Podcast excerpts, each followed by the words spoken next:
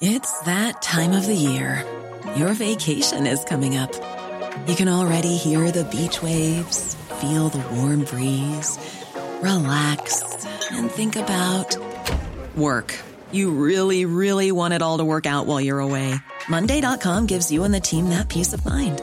When all work is on one platform and everyone's in sync, things just flow wherever you are. Tap the banner to go to Monday.com.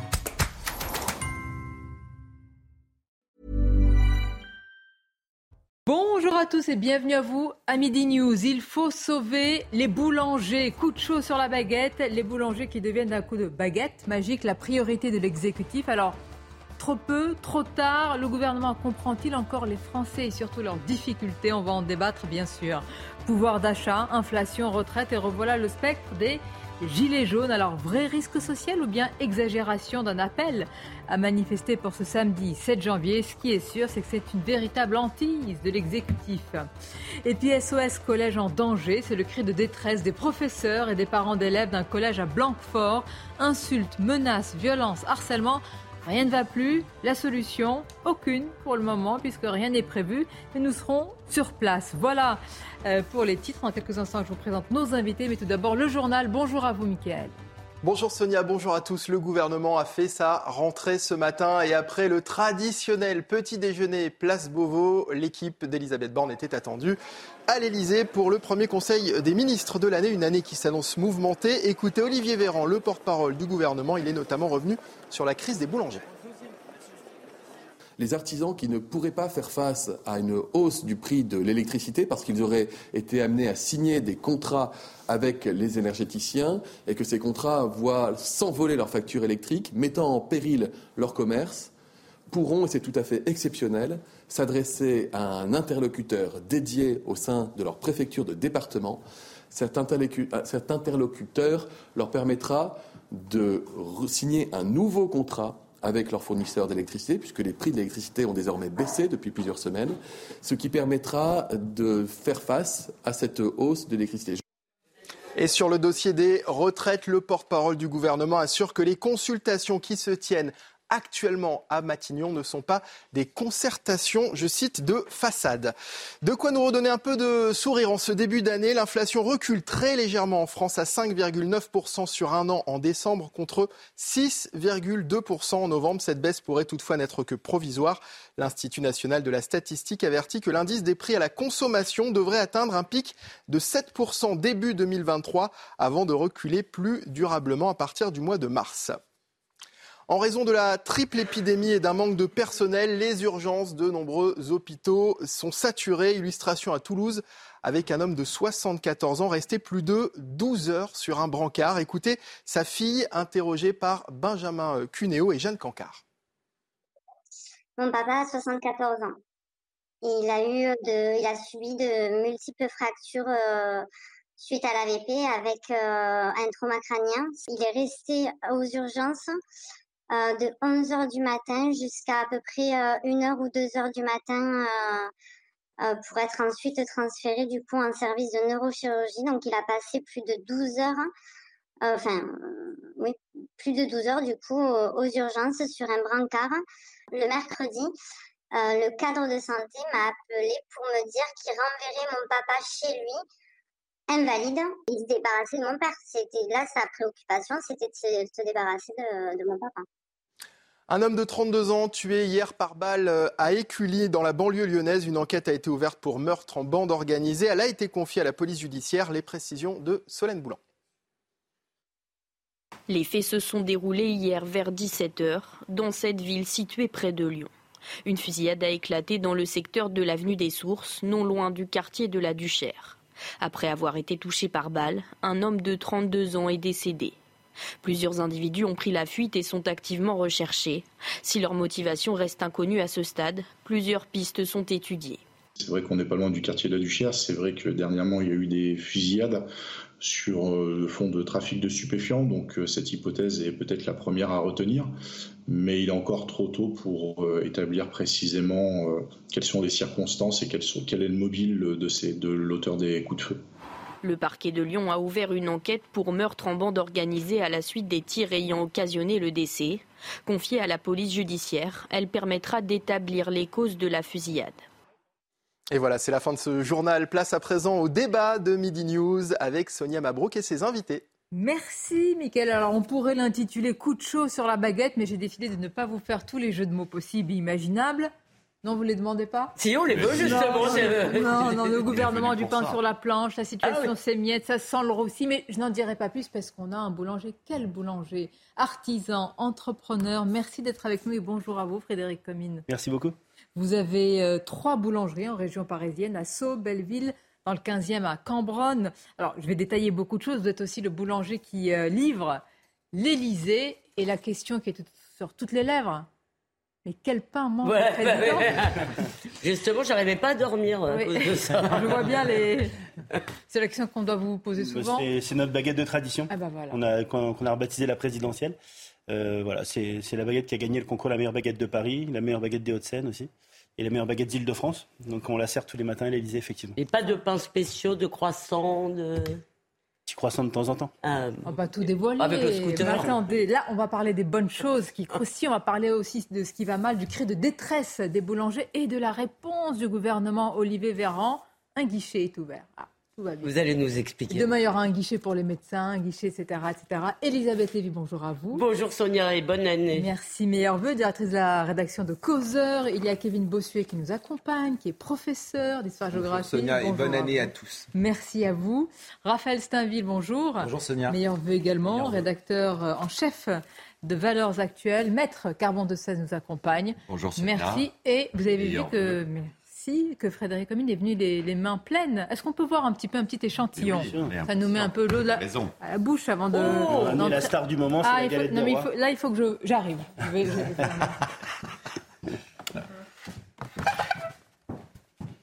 Parlez pendant ce temps. Parce ah oui, d'accord. Et alors, est-ce que vous livrez aussi des galettes des rois à l'Élysée, ce qui serait, ce qui serait presque une provocation Oui, non, pas cette année, on n'a pas. Pas de galettes des rois cette chance. Non, pas de ah galettes des rois que c'était. Rebaptisé Galette des Reines à, à Pantine. Ah bah oui, Galette des Reines. Oh, attention, je vais essayer de pas faire de bêtises. Voilà. Si on peut euh, filmer. Alors, je ne veux pas vous demander le prix de, de, la, de la galette, mais je sais que ça a forcément augmenté. Moi, j'ai vu que dans ma boulangerie, ça a augmenté. Je sais que pour une galette, à peu près pour 10 personnes, je crois que c'est 24 ou 26, 26 euros aujourd'hui. Non? 26 euros une galette de 10 personnes? Oui. Dans votre boulangerie? Non, c'est pas c'est pas ce qu'il faut. On, on m'arnaque. Moi, je, la mienne, je la vends 24 euros, mais c'est pour 4 personnes. Ah bon? Ouais. Ah. Donc à mon ah. avis, euh...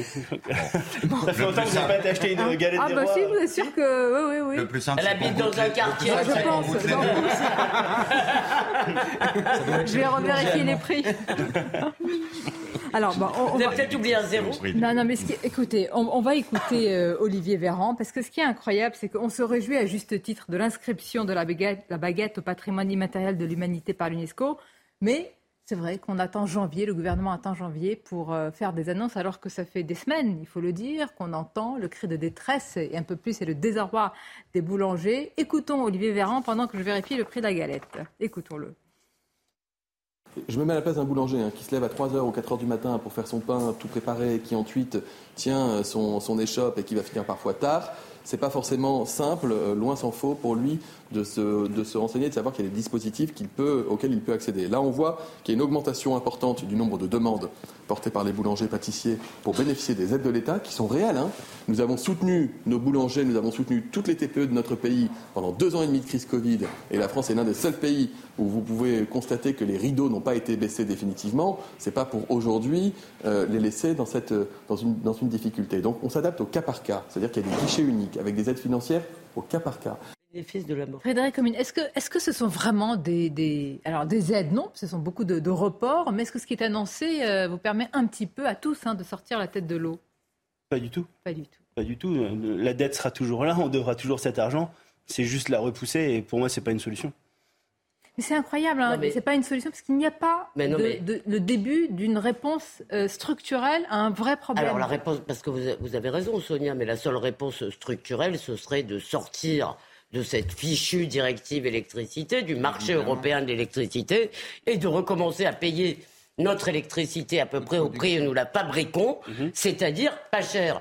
Parce que moi, je, je pense qu'il faut le répéter tous les jours. Les gens doivent le savoir. on n'est pas dans cette panade à cause de l'Ukraine. Ça a augmenté le prix du gaz, c'est vrai. Pourtant, Olivier Véran l'a dit de nouveau. Oui, oui, bah, il monte. Euh, il se, ou il monte ou il se trompe. Allez, peut-être qu'ils peut se trompent, peut-être qu'ils ne sont pas au courant, ils ont qu'à écouter ces news. Mais mais euh, il y a quelque chose qui est vraiment scandaleux et qui nous enrage. C'est-à-dire que si nos dirigeants n'avaient pas pris par stupide idéologie européiste, parce qu'il faut faire plaisir aux Allemands, parce qu'il faut s'écrabouiller tout le temps devant les euh, exigences allemandes. S'ils n'avaient pas pris cette décision, nous ne serions pas du tout, du tout dans cette situation. D'accord, mais moi, ce qui m'inquiète c'est ça la, la, réponse le structurelle. Le temps qu'on sorte de ce marché et qu'on bah, en attendant, c'est pas Très bien, mais moi, c'est la situation. Attendez, ne parlez pas de tout ça. Vous avez raison. Euh, hein, On va leur donner un bout de galette, ça va les calmer. non, c'est ma bonne résolution de 2020. Il faut que vous reveniez tous les jours, parce qu'il hein, faut les nourrir, il hein, faut les Mais je voudrais quand même parler de votre parcours, euh, euh, Frédéric. Moi, j'ai lu beaucoup de, portraits qui vous sont consacrés, et c'est formidable parce que vous mettez en avant d'abord votre métier, l'artisanat. Vous dites que dans votre, vos établissements, et c'est vrai, tout est fait maison, que vous épluchez vous-même vos vos pommes de terre, que vous utilisez euh, euh, la pectine, je crois qu'on appelle ça, pour leur peau, que vous, euh, bah, pour faire les nappages, que vous faites votre praliné, c'est bien ça? Oui. Vous-même? On n'achète que des matières premières brutes qu'on essaye de sélectionner avec des grandes, de grandes qualités, et après on, on, transforme tout. Donc on apprend vraiment le métier dans mes établissements, c'est ce que je veux en fait. C'est mon maître d'apprentissage qui m'avait appris ça. Et du coup, ben, j'essaye de continuer et j'essaye même de pousser encore plus loin pour pouvoir avoir vraiment euh, un produit fabriqué de A à Z. Vous achetez en France? Euh, Oui, quasiment tout. Euh, l'amande, non, on fait venir un petit peu de l'étranger et les noisettes, pareil, du Piémont, mais on essaye globalement d'acheter tout en France. Et vous avez eu de nombreux prix, dont le prix de la meilleure baguette de la ville de Paris. Vous proposez aussi un Paris-Brest en forme de roue, en hommage à votre grand-père, qui est un passionné, euh, j'imagine, du Tour de France. Ça. Et qui était lui-même boulanger? Oui, qui était boulanger euh, il y a bien longtemps maintenant, dans un petit village dans l'Oise. Alors moi, c'est la question que j'ai envie de vous poser. Est-ce que, je ne sais pas si vous avez des enfants, est-ce que vous conseilleriez à vos enfants ou un autre jour à vos petits-enfants de faire ce métier avec les telles difficultés aujourd'hui? C'est un métier de passion. Donc il faut aimer ce qu'on fait. Moi, je suis depuis que j'étais petit, euh, ma mère m'a élevé seule. Elle me mettait euh, chez mes grands-parents à la boulangerie euh, en vacances. Donc j'ai toujours aimé ça. J'ai toujours senti ces odeurs. Je suis toujours descendu embêter mon grand-père dans le fournil pour l'aider. et du coup, je leur je leur conseillerais de faire ce qu'ils ont envie de faire en fait, parce que c'est pas c'est pas parce que moi je suis passionné et que ma femme est passionnée que eux vont l'être en fait. Donc, euh, vous êtes en famille avec votre femme? Oui, ma femme, euh, ma femme est à la boutique et elle fait un petit peu aussi de, secrétariat. on la salue, là. Je vous raconte pas combien ça sent bon pendant que... vous, vous, levez à quelle heure? À vous Globalement, entre 3h30 et 4h. C'est quand même la France qui bosse. Hein. Mais attendez, mais c'est la France qui travaille. Alors, la majorité silencieuse, celle qui ne descend pas dans la rue pour un oui ou pour un non, ce ne sont pas les professionnels de la grève, ceux qui défendent notre artisanat et notre excellence. Et moi, ce n'est pas une question de, euh, j'allais dire, de dire que ce gouvernement ne fait pas grand-chose ou pas assez, mais pourquoi s'en rendre compte qu'aujourd'hui, ça fait des semaines, presque même un mois et demi, Raphaël Steinville, que l'on parle de ce problème, en particulier pour les boulangers? Pourquoi ce retard à l'allumage? Je ne peux pas vous le dire sinon qu'ils ne sont pas en prise avec, euh, avec les réalités euh, et, que les, ces cris d'alerte euh, qui sont effectivement récurrents et qui datent de plusieurs semaines n'ont été entendus que très très très tardivement. Mais pour rebondir sur ce que disait Elisabeth, c'est-à-dire qu'aujourd'hui on a quand même l'impression que le gouvernement consent à des gestes, mais en fait il ne réclame pas des gestes. Euh, ils ne réclament pas l'aumône, ils réclament véritablement euh, des, des, des, réformes structurantes qui leur permettent d'avoir une lisibilité sur la durée. C'est-à-dire qu'aujourd'hui, ce n'est que repousser le problème. Lorsqu'on leur dit euh, de, que, le, que, leur, que leur facture, ils peuvent dans un premier temps sursoir, leur dette, on verra plus tard. C'est pas ce qu'ils demandent. Ils demandent à avoir une, une visibilité. à vivre de leur travail aussi. Et vivre de leur travail, bien évidemment. Attendez, le guichet, vous avez compris, Frédéric Comine, comment ça marche le guichet? Est-ce qu'il faut le formulaire 1B-3 Aucun boulanger va y aller. Ah bah, c'est certain, on n'a pas le temps on fait tout ce qu'il faut. Euh, on nous a dit presque qu'il fallait euh, qu'on soit moins énergivore, donc euh, qu'on fasse attention à éteindre la lumière. Et maintenant, on nous demande d'aller faire la queue. C'est pas possible en fait. On est en manque de personnel, on travaille beaucoup. Personne ne va aller faire la queue, c'est impossible. Mais je vous assure qu'ils ne comprennent plus les difficultés réelles des gens entre le carburant, entre les prix des, produits.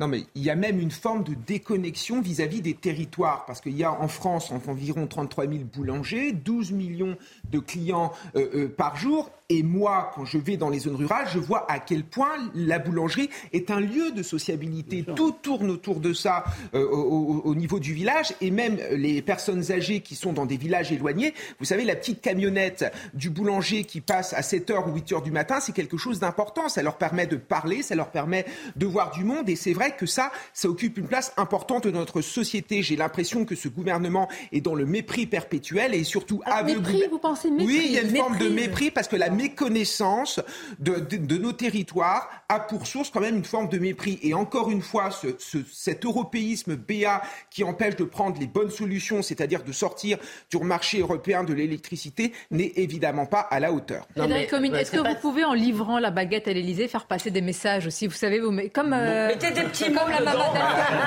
la maman Dalton, vous vous souvenez qui la baguette Malheureusement, la lime dans le. Voilà. Mettez des, je ne peux pas. des petits papiers à l'intérieur.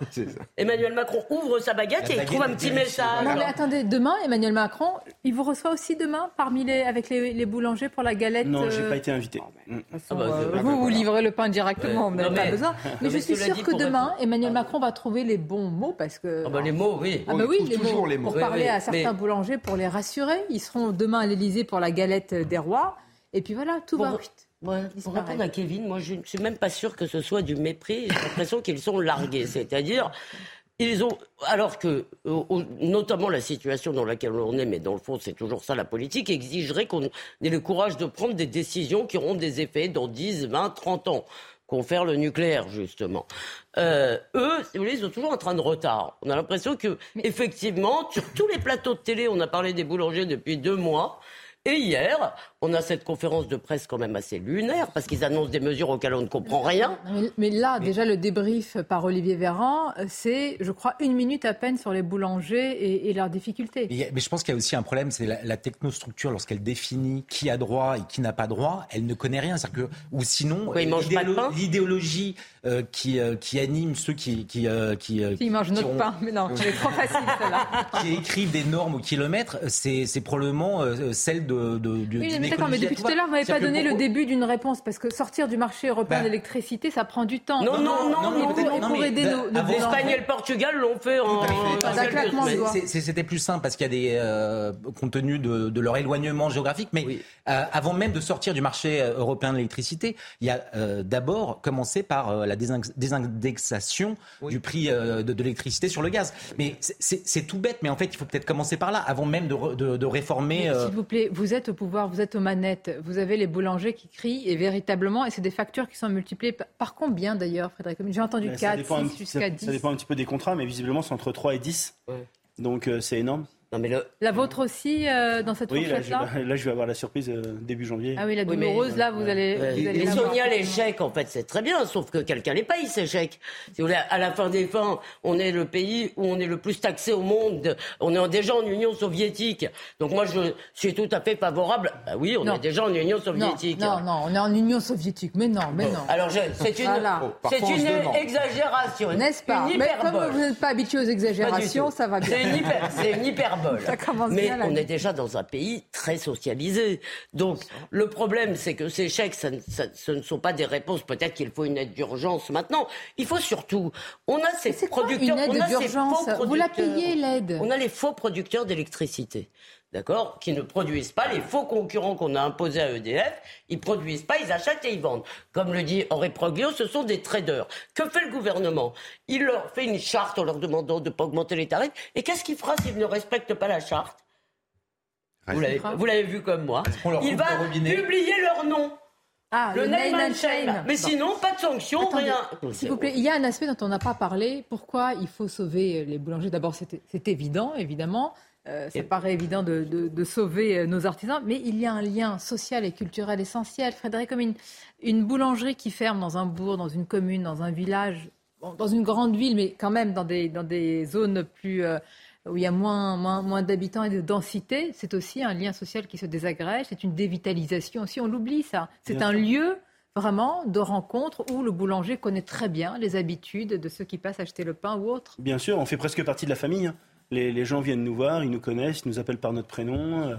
Euh, on connaît leurs habitudes, on sait ce qu'ils veulent on les voit dans la file, on leur met ce qu'ils veulent de côté, on sait exactement. C'est très important. Moi, j'aimerais bien vous avoir dans ma famille. Alors, Madame Mabrouk, une petite, une petite galette des rois, comme d'habitude. Euh, non, c'est pas pour vous. C'est pas pour vous. Je vais la garder. J'hésite. Euh, de c'est vrai, ce lien social et culturel. Je disais tout à l'heure qu'on s'est tous, euh, c'est vrai, gargarisé de l'inscription justement euh, de la baguette au patrimoine immatériel par, par l'UNESCO, de l'humanité par l'UNESCO. On est tous là à applaudir des deux mains, mais quand il faut soutenir très concrètement, j'allais dire, nos boulangers, on est là avec des aides, des guichets, etc. il n'y a plus personne au guichet, justement. Oui, oui, oui. Et après avoir rappelé qu'il s'agissait d'un commerce essentiel euh, pendant la pandémie. C'est-à-dire que l'essentialité, si vous pardonnez ce néologisme, de, cette, euh, de cet artisanat euh, est, géométrie variable pour la technostructure, où je rejoins tout à fait Raphaël Staville, c'est la technostructure ne demande jamais, alors qu'on a des chambres des métiers, alors qu'on a des corps intermédiaires, ne s'intéresse jamais aux besoins de ces professionnels avant de, réglementer. Donc, on en arrive à la solution qui est celle qui vient de vous être exposée par notre ami, où on décrète qu'il va y avoir un guichet et donc on est dans un effet d'annonce, mais personne ne s'est euh, interrogé sur l'accessibilité de ce guichet pour les professionnels concernés. C'est le premier point, si vous voulez. Mais c'est le B à bas, c'est-à-dire que ça se passerait dans le privé. Le responsable de cette opération serait viré sur le champ. Euh, Or, la technostructure. Pas dire incompétence, mais inefficacité. Mais la technostructure ne s'intéresse qu'à elle, se nourrit elle-même. Et par conséquent, quand elle doit euh, légiférer, normer, euh, un secteur qui est hors de sa sphère, eh bien, elle est perdue et on aboutit à tous les effets pervers euh, regrettables qu'on paye. Juste un petit mot, si vous, vous permettez. Si on ne peut pas distinguer la désindexation du prix du gaz pour bah le prix de l'électricité du fait d'appartenir au marché, marché européen. bien sûr, vous avez entièrement raison. Frédéric on a, on a vu des boulangers, certains qui sont prêts non pas à descendre dans la rue, j'ai dit c'est pas des professionnels de la grève, mais à se faire entendre euh, davantage. Est-ce que vous, c'est quelque chose que non pas qui vous tente, mais alors vous, vous dites que c'est l'une des dernières solutions. Est-ce que vous vous organisez avec euh, d'autres personnes que vous connaissez? Moi, je serais solidaire. S'il faut le faire, je vais le faire. Mais en fait, je ne vois pas d'avancée quand les gens descendent dans la rue, à part embêter euh, les gens qui bossent. Je suis désolé de dire ça. Si vous offrez des croissants, ça va moins les embêter. Je ne vois, pas je vois pas d'avancée. Donc, s'il faut y aller, je vais y aller. Mais je, voilà, ça pour moi, on va perdre du temps. Est-ce qu'il y a d'autres euh, aujourd'hui dans la chaîne, euh, j'allais dire, qui concernent en particulier l'alimentation, d'autres euh, établissements, d'autres métiers qui sont touchés? Par exemple, Pascal Pro a interrogé ce matin un chef étoilé. Alors peu importe, hein, mais là il se trouve qu'il était étoilé, c'est un restaurant, un restaurant gastronomique. On aurait pu aussi, on va le faire, interroger ceux qui possèdent des, des bistrots, etc. Mais écoutez ce qu'il dit, il se considère comme un lanceur d'alerte aujourd'hui.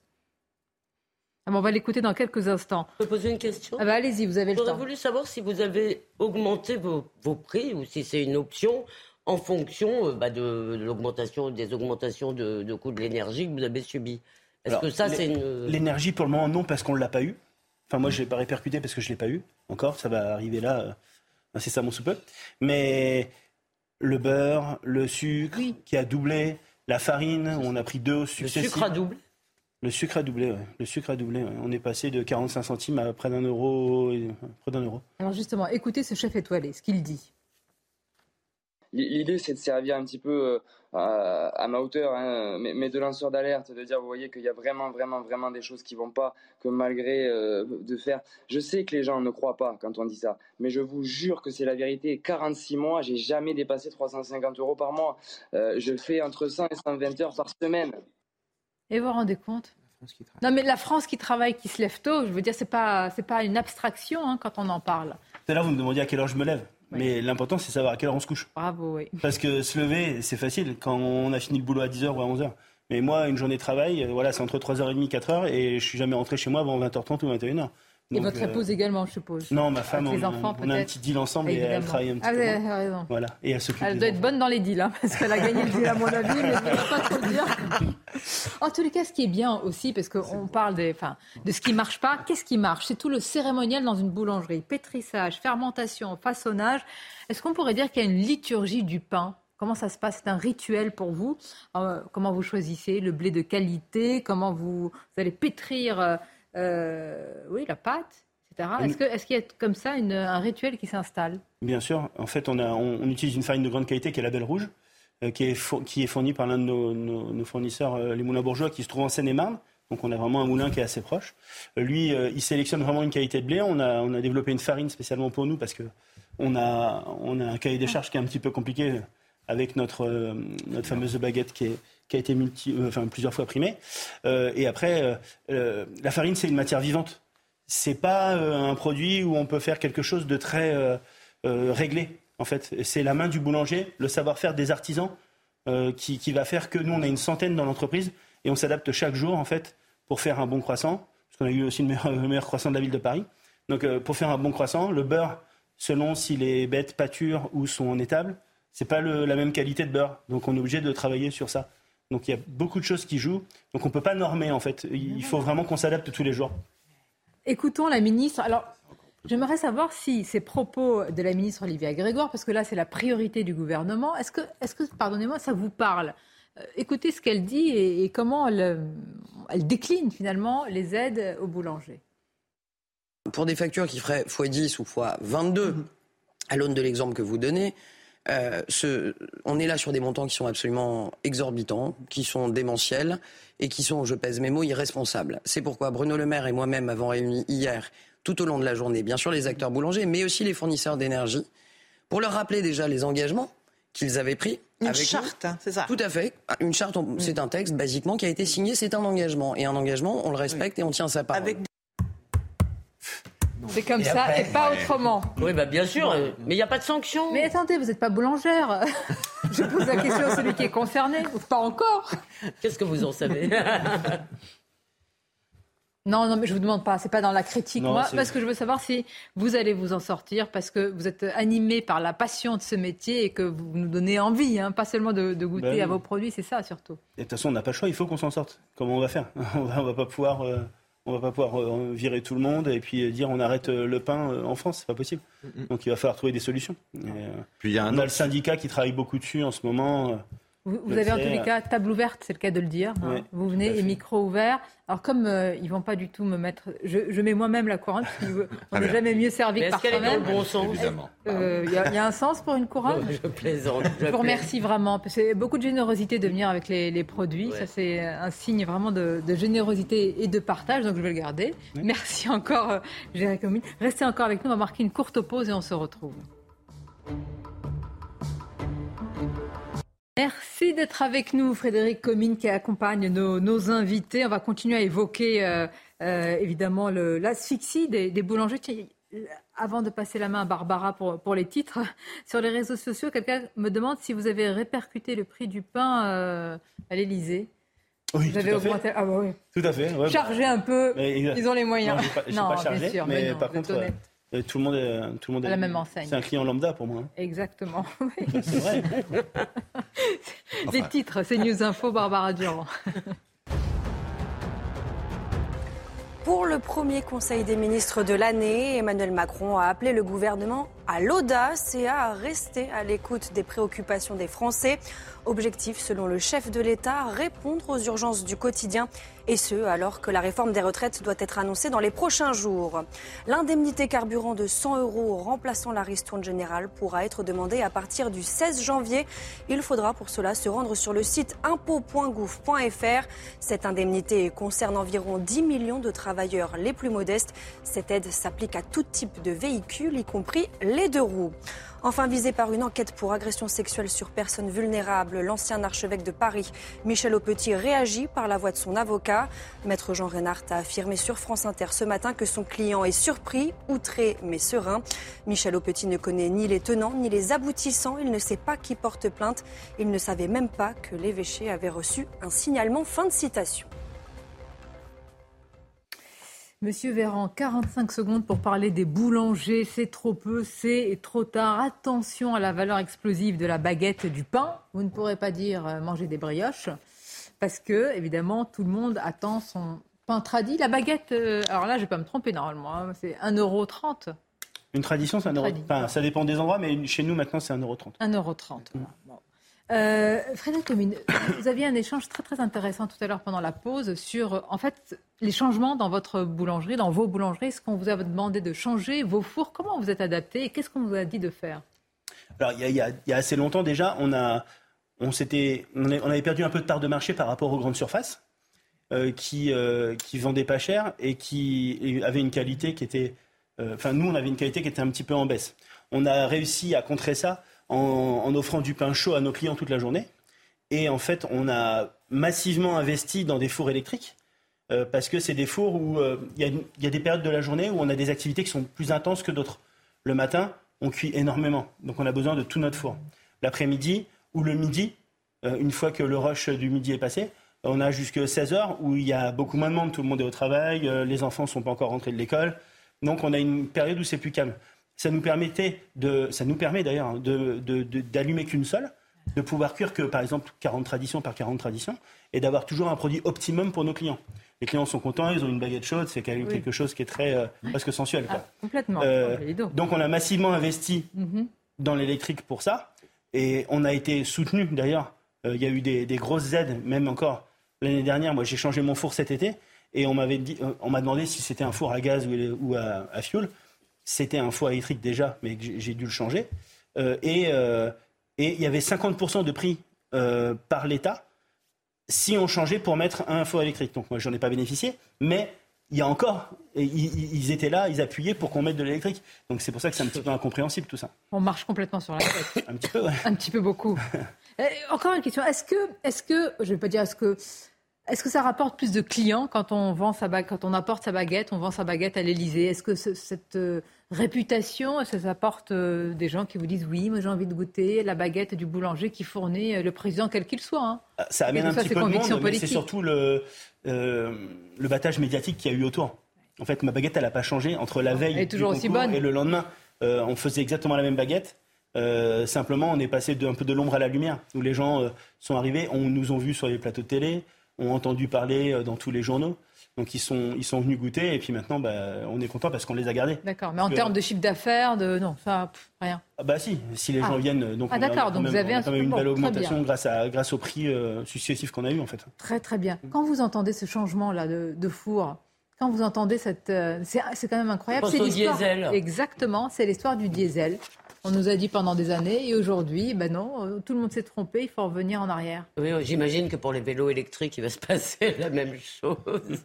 Mais il y en a, ben, c'est vrai, il y a le coût de la voiture électrique, mais pour revenir à, nos amis artisans boulangers, il y a un autre sujet aussi, c'est l'image de la France.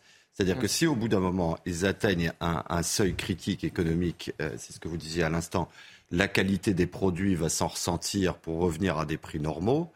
Et les étrangers qui viennent à Paris aussi pour euh, le plaisir des baguettes, des viennoiseries qui vont avec, etc., euh, auront le sentiment que la France est un pays en récession et, communiqueront là-dessus en rentrant chez eux. Donc c'est notre image à l'international qui se joue aussi dans le n'en parle pas. Lui, il dit que de votre art en fait, les boulangers ont mal compris.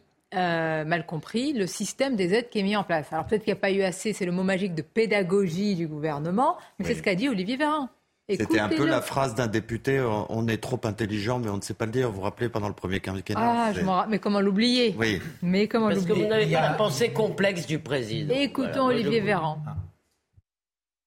Les artisans qui ne pourraient pas faire face à une hausse du prix de l'électricité parce qu'ils auraient été amenés à signer des contrats avec les énergéticiens et que ces contrats voient s'envoler leur facture électrique, mettant en péril leur commerce, pourront, et c'est tout à fait exceptionnel, s'adresser à un interlocuteur dédié au sein de leur préfecture de département. Cet, interlocuteur leur permettra de signer un nouveau contrat avec leur fournisseur d'électricité, puisque les prix de l'électricité ont désormais baissé depuis plusieurs semaines, ce qui permettra de faire face à cette hausse de l'électricité. Je ne vais pas décrire la moue que vous avez faite pendant. Bon, tout est dit Bah oui, enfin c'est. Non mais. c'est quand même malheureux parce que ça coûte, hein je veux dire, ça coûte, ça, ça, pèse sur, euh, sur, nos, euh, sur nos budgets. Alors là, on, on ne sait plus en termes de milliards, donc ça coûte, c'est pas rien. C'est notre pas, mais, mais, il y a un autre sujet, mais qui a, probablement verra le jour un peu plus tard, c'est tous les efforts que consentent les artisans, mais pas seulement les artisans, pour justement essayer de maintenir leurs factures ou en tout cas de, de, survivre dans le contexte actuel. C'est-à-dire qu'il euh, y a un certain nombre de personnes qui aujourd'hui euh, ne se chauffent plus, donc chauffent moins, moins leurs salariés, euh, allument la lumière au dernier moment, et j'attends le moment où l'inspection du travail, la médecine du travail viendra, oh, viendra toquer à leur porte et leur mettre des amendes, parce qu'en fait la technostructure, pour en revenir encore à, ce, à, ce, à cette, cette entité, continue malgré tout à être extrêmement vigilant et extrêmement précieux. bravo, bravo, vous avez raison. Moi, je voulais quand même. Le gouvernement, il a raison de mettre la pression sur les énergéticiens. Vous voulez en parler? Non, mais excusez-moi. D'abord, on ne devrait pas les appeler des énergéticiens puisque ces énergéticiens ne produisent pas d'électricité. C'est EDF qui produit de l'électricité dans notre pays. Et EDF doit vendre son électricité à des gens qui l'achètent et qui la vendent. Et donc Henri Proglio a dit ce sont des traders en électricité. Et il a, enfin moi je veux bien, parce qu'il dit euh, il faut voir euh, les contrats qui ont été signés avec les énergéticiens, mais sous la pression de qui? Ils ont été signés. J'adore cette forme passive. Le gouvernement. Reconduit, tacitement en plus. Donc, oui, euh, le gouvernement. Hier, on avait un, euh, euh, un, un, restaurateur de l'Essonne qui nous expliquait qu'il avait. On lui avait dit qu'il avait reçu un mail qu'il n'a jamais reçu et que son contrat était. Il est passé de 2 000 à 17 000 euros de facture. Donc lui, s'il n'y a pas quelque chose qui est fait. Comment Mais c'est ce qui est sidérant. Non, je vous assure, cette affaire de charte, c'est quand même on, tombe sur la tête. Donc il nous explique qu'il demande, il demande gentiment, Kevin, auriez-vous la bonté d'aller faire court Je veux dire, éventuellement, si vous voulez. Hein. Donc, il demande gentiment aux énergéticiens de faire des efforts, c'est-à-dire de reconduire les contrats sans augmenter, parce qu'évidemment, au début, ils ont fait des contrats mirifiques, c'était pas cher du tout, et puis voilà. Et, mais il n'y a aucune sanction. La sanction, c'est... La, la, la, la sanction, Elisabeth, c'est pas au gouvernement, dans un contrat privé entre un courtier en énergie et un artisan boulanger, c'est pas au gouvernement d'intervenir pour rétablir un équilibre économique entre le fournisseur et, l'acheteur. C'est lui qui l'a déséquilibré. Il y a des... C'est le gouvernement qui l'a déséquilibré. Bah, oui, c'est un, un, sujet. Alors à ce moment-là, dans la chaîne de responsabilité, on pourrait en appeler au-dessus. Mais en attendant, le contrat existe. Par contre, il est contestable ce contrat hein, parce qu'il y a un problème, parce qu'il y a un problème d'imprévision du prix. Et donc, je voulais vous dire très amicalement qu'il y a d'autres artisans euh, à Paris. Ce sont les artisans du droit, qui sont les avocats. Je pense que les boulangers, avant d'attendre quelque chose du gouvernement, ils ont intérêt à solliciter les, les avocats, précisément à raison de l'imprévision, à raison de l'imprévision de ces contrats sur le coût. Et je vous euh, assure, il est de bons conseils. Donc, il y a des euh, contrats léonins dont vous êtes les victimes. mais s'il vous plaît, attendez, attendez. Elisabeth, depuis tout à l'heure, il n'y a pas le début d'une réponse, d'une aide pour, euh, pour monsieur. On est là, la sortie, je veux bien, du marché européen de l'électricité, les énergéticiens avec la pression qui est mise, mais il y a le guichet qui reste un guichet virtuel, déjà pour le trouver, c'est sûrement kafkaïen et à labyrinthe. Moi, ce qui me frappe, c'est ça c'est qu'il n'y a pas le début d'une réponse aujourd'hui. C'est tout. Oui. Bien sûr. Non, mais ici. Ben, en fait, on n'a pas parce que c'est un problème structurel. Oui, c'est ça. Voilà. Est-ce que, la chambre des métiers, est-ce que la Chambre des métiers euh, euh, propose des, des, choses actuellement? Je vais vous dire quelque chose. En ce moment, on a tellement la tête dans le guidon avec Noël, euh, le Nouvel An et maintenant les galettes. Qu'il n'y a pas de temps à la réflexion politique. vous savez, à la place de monsieur, peut-être que demain, on aura quelqu'un qui gère un pressing. Mais oui, parce que c'est la même chose. mais oui, ils ont les mêmes difficultés, ils sont complètement étranglés, asphyxiés. Donc la question, est-ce qu'on va faire un guichet pour chacun aujourd'hui? En fait, Sonia, est-ce que vous pensez qu'il faut ce que vous le dites entre les lignes, c'est ce qu'il faut reconduire le quoi qu'il en coûte dans l'immédiat. Vous pensez qu'il n'est pas reconduit? Évidemment, Évidemment qu'il est reconduit. Alors, Olivier ah Véran dit non, mais enfin là c'est un quoi bah non, qu'il en... non, mais, Ne me pinaillez pas sur ce sujet. Non, non, pas du tout. Mais c'est qu'en fait il y a même une hypocrisie, je vais vous dire, c'est-à-dire que euh, d'un côté le gouvernement euh, euh, fait, fait de grands gestes pour essayer de venir en aide aux, artisans et à, y a tout un tas d'entreprises de, en difficulté. Et dans le même temps, il se satisfait à demi-mot de cette baisse de la consommation euh, énergétique parce que ça euh, ça, ça, rentre dans l'espèce de, de, de, de, trajectoire qui a été définie pour que finalement la France euh, soit de moins en moins énergivore.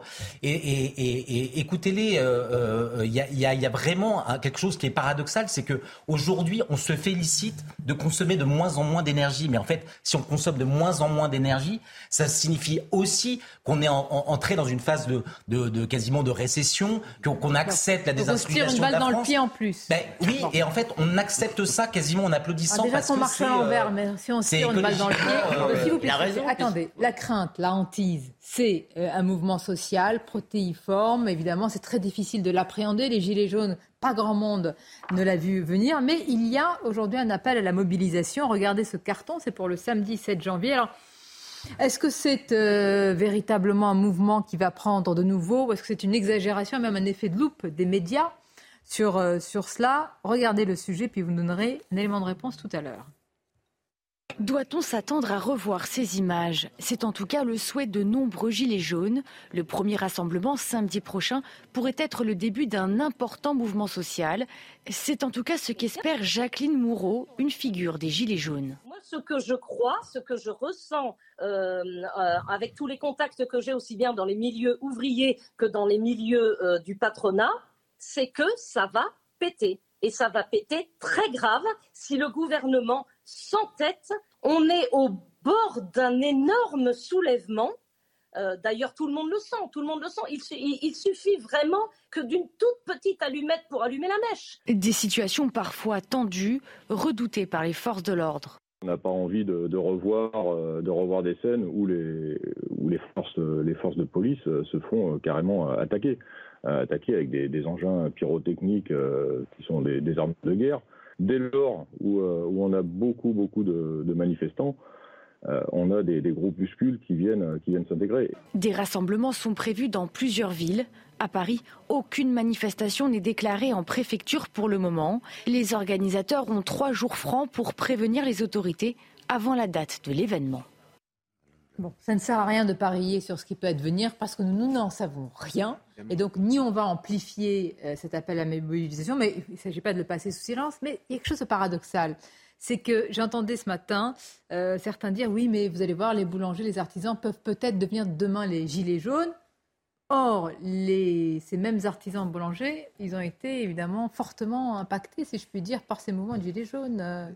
Ah oui, euh, ça a été clairement, ça nous a fait très mal. Ça va être dévastateur. Bah, dévastateur. Les, les gilets ah jaunes.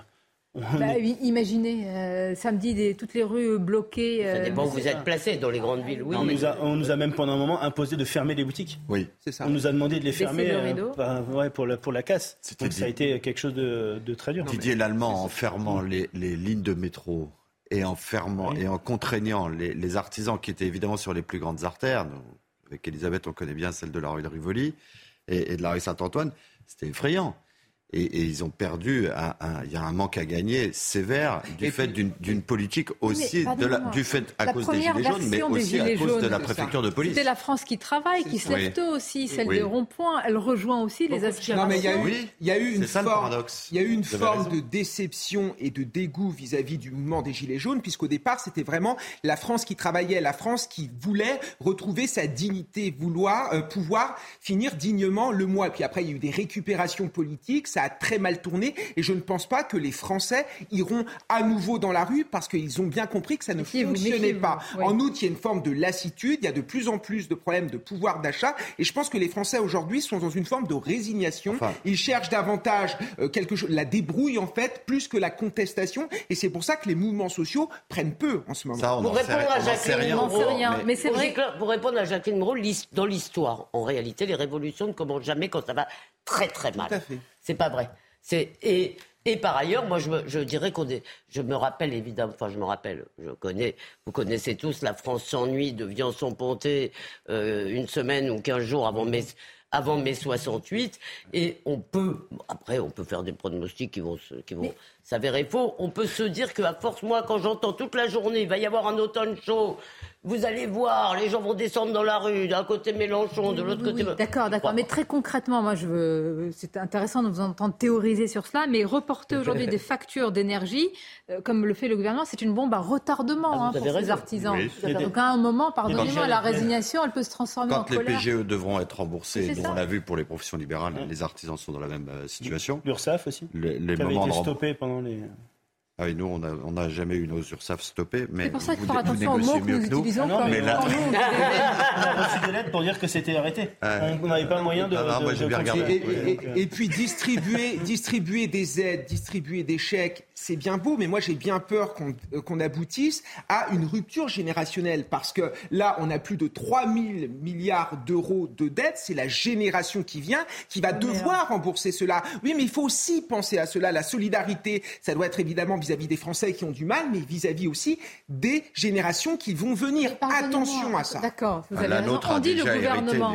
carbon, carbon. On dit haro sur le gouvernement, mais moi j'ai vu que beaucoup de présidents de région, quelle que soit l'étiquette En Marche, à droite, euh, LR, etc., débloquent des fonds, mais que maintenant également.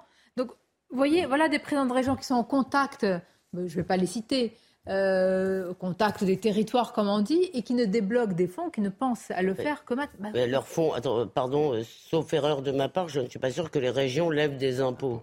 Donc, euh, si vous voulez, c'est de toute façon des fonds publics d'État. à un moment, le problème, c'est, vous pouvez toujours dire il faut débloquer des fonds, mais il faut savoir d'où ils vont venir ces ah fonds, parce que à la fin, vous allez relancer aussi une inflation majeure. Je vous rappelle que les salaires n'augmentent toujours pas, donc vous allez euh, répercuter sur l'ensemble des gens en augmentant les impôts euh, des, des problèmes de pouvoir d'achat. Donc, Alors euh, qu'est-ce qu'on fait? On doit sortir du, du marché européen et faire confiance à Bruno Le Maire qui dit nous ne laisserons pas tomber les boulangers. Parce que vraiment, et j'exagère, enfin je pense que vous serez d'accord avec moi, c'est vrai, c'est la France. Absolument. C'est une part de France.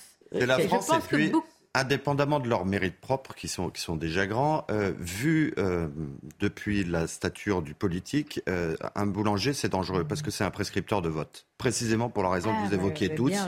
C'est que tout le village défile chez le boulanger, qui est une figure locale.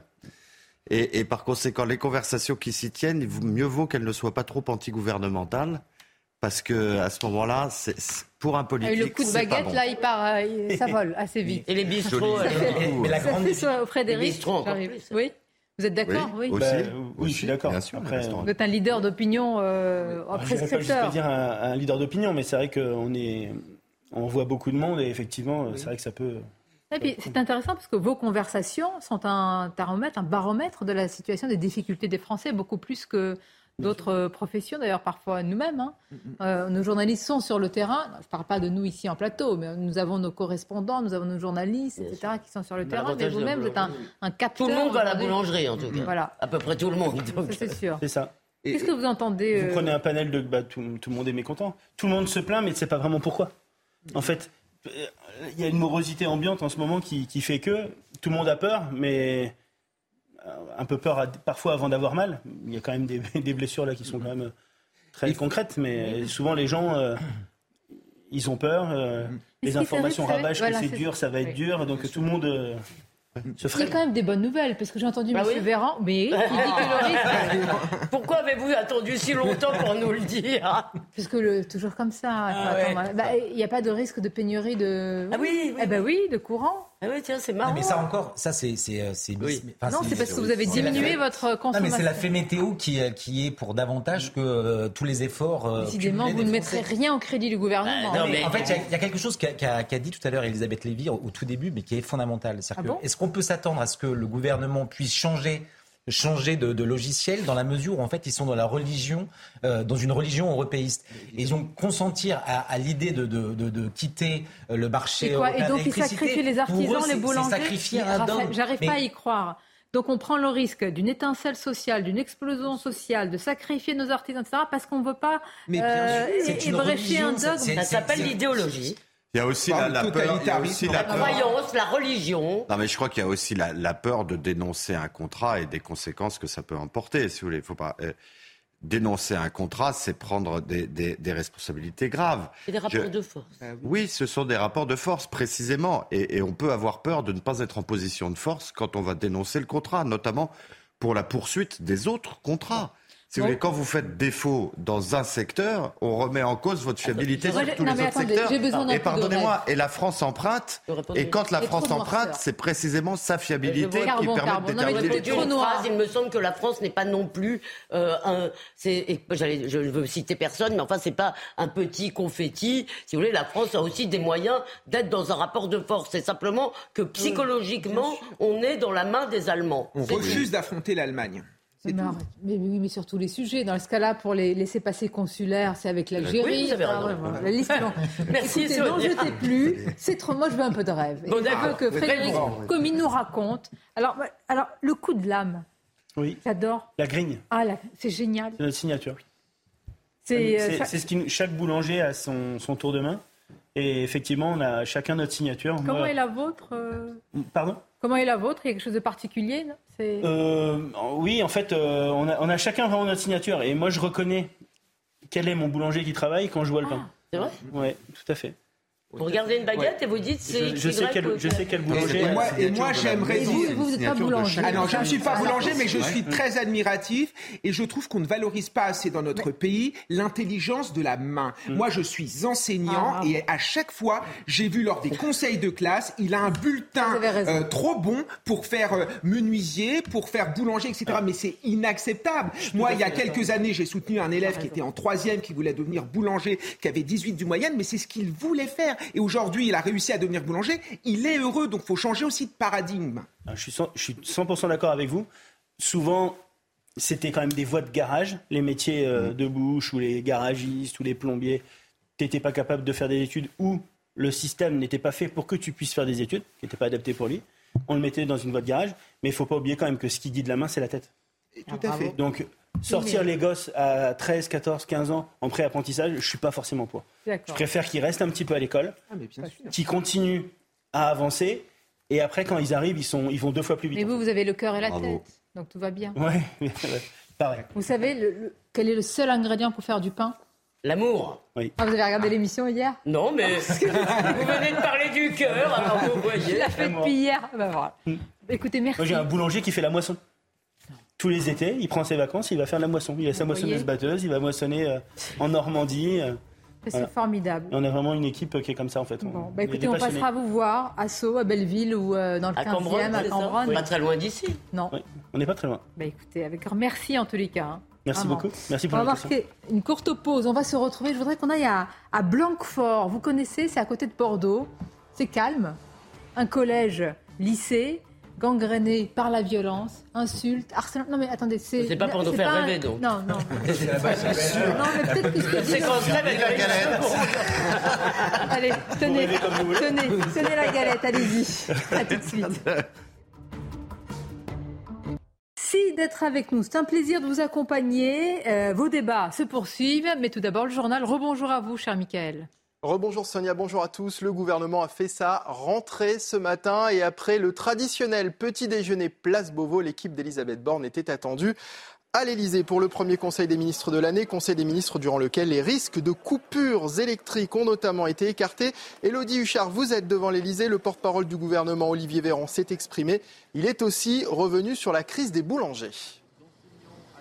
Oui, exactement. On se rappelle déjà ces derniers jours, il y a un certain nombre de déplacements de ministres ou de gestes faits en faveur des artisans qui ont du mal à payer leurs factures d'électricité. Eh bien, c'est Bruno Le Maire, le ministre de l'économie, qui a fait une annonce pendant le Conseil des ministres. Les artisans vont pouvoir renégocier leur contrat d'énergie sans payer de pénalité. Alors pourquoi renégocier maintenant? Parce que le prix de l'énergie est plus faible. Olivier Véran a parlé d'une victoire à l'arraché de son collègue Bruno Le Maire. Il explique aussi qu'il y a un certain nombre d'aides déjà en place et que maintenant l'enjeu, dit-il, c'est de les faire connaître. Les aides de l'État sont réelles. Nous avons une hausse des demandes. Et puis sur les philosophies finalement de cette aide, il rappelle, nous avons soutenu les TPE pendant deux ans. Nous n'allons pas les laisser tomber. Alors peut-être qu'il y a une grogne qui va s'affaiblir du côté des artisans, mais évidemment le gouvernement est pleinement mobilisé sur les autres dossiers de 2023 qui seront sans doute plus compliqués à gérer. C'est le cas par exemple des retraites. Le gouvernement ne cesse de tendre la main aux oppositions. Olivier Véran par exemple qui disait qu'un certain nombre de groupes à l'Assemblée portent des réformes qui ont le même goût et la même couleur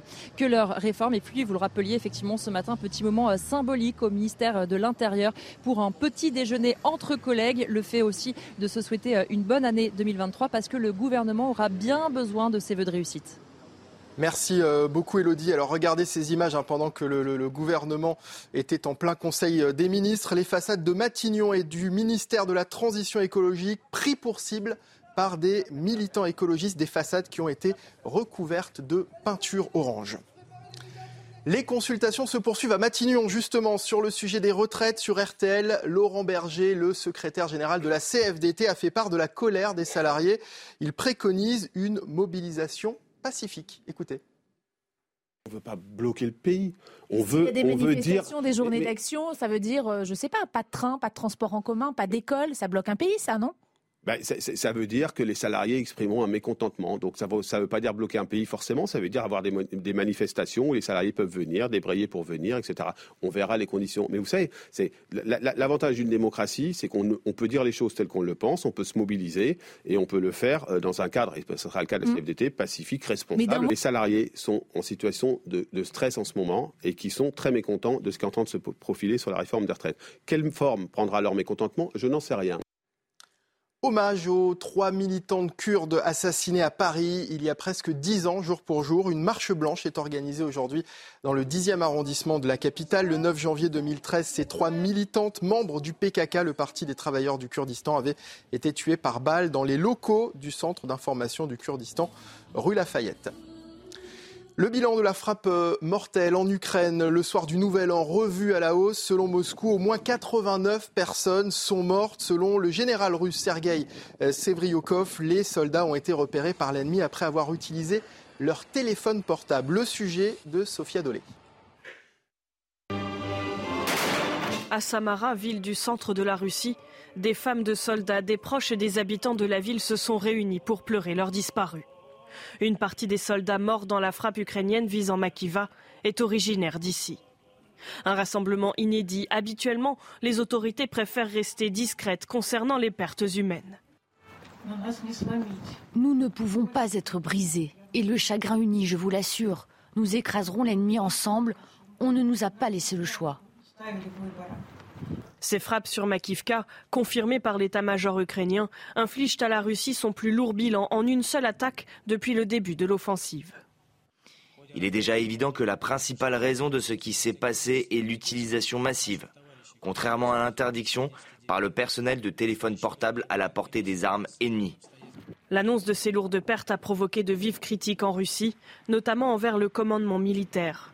Le Kremlin a seulement fait savoir qu'il avait ordonné un rapport au ministre de la Défense sur les mesures à prendre pour renforcer les équipements fournis aux troupes. Allez, dans un instant, Sonia Mabrouk, la suite de Midi News, mais juste avant le sport avec le nul d'Arsenal face à Newcastle. Cette année, les hommes n'ont pas fini de bouger. Votre programme sport avec Newman. Enchaîner une sixième victoire consécutive, battre un concurrent direct pour le titre tout en reléguant provisoirement City à 10 points. Les Gunners savent qu'ils peuvent frapper un grand coup et mettre la pression d'entrée. Odegaard n'est pas assez précis, Saka pas assez tranchant. Arsenal reste dominateur mais ne se procure qu'une seule autre réelle occasion en première période. Inoffensive dans le jeu, la meilleure attaque de Première Ligue s'en remet au coup de pied arrêté. Cette fois, c'est la tête de Martinelli qui frôle le cadre. La pression s'accentue en fin de match. Il faut un Nick Pope décisif devant Nketiah pour permettre à Newcastle de repartir avec le point du nul. Frustrant pour les Gunners. Cette année, les hommes n'ont pas fini de bouger. Votre programme sport avec Newman.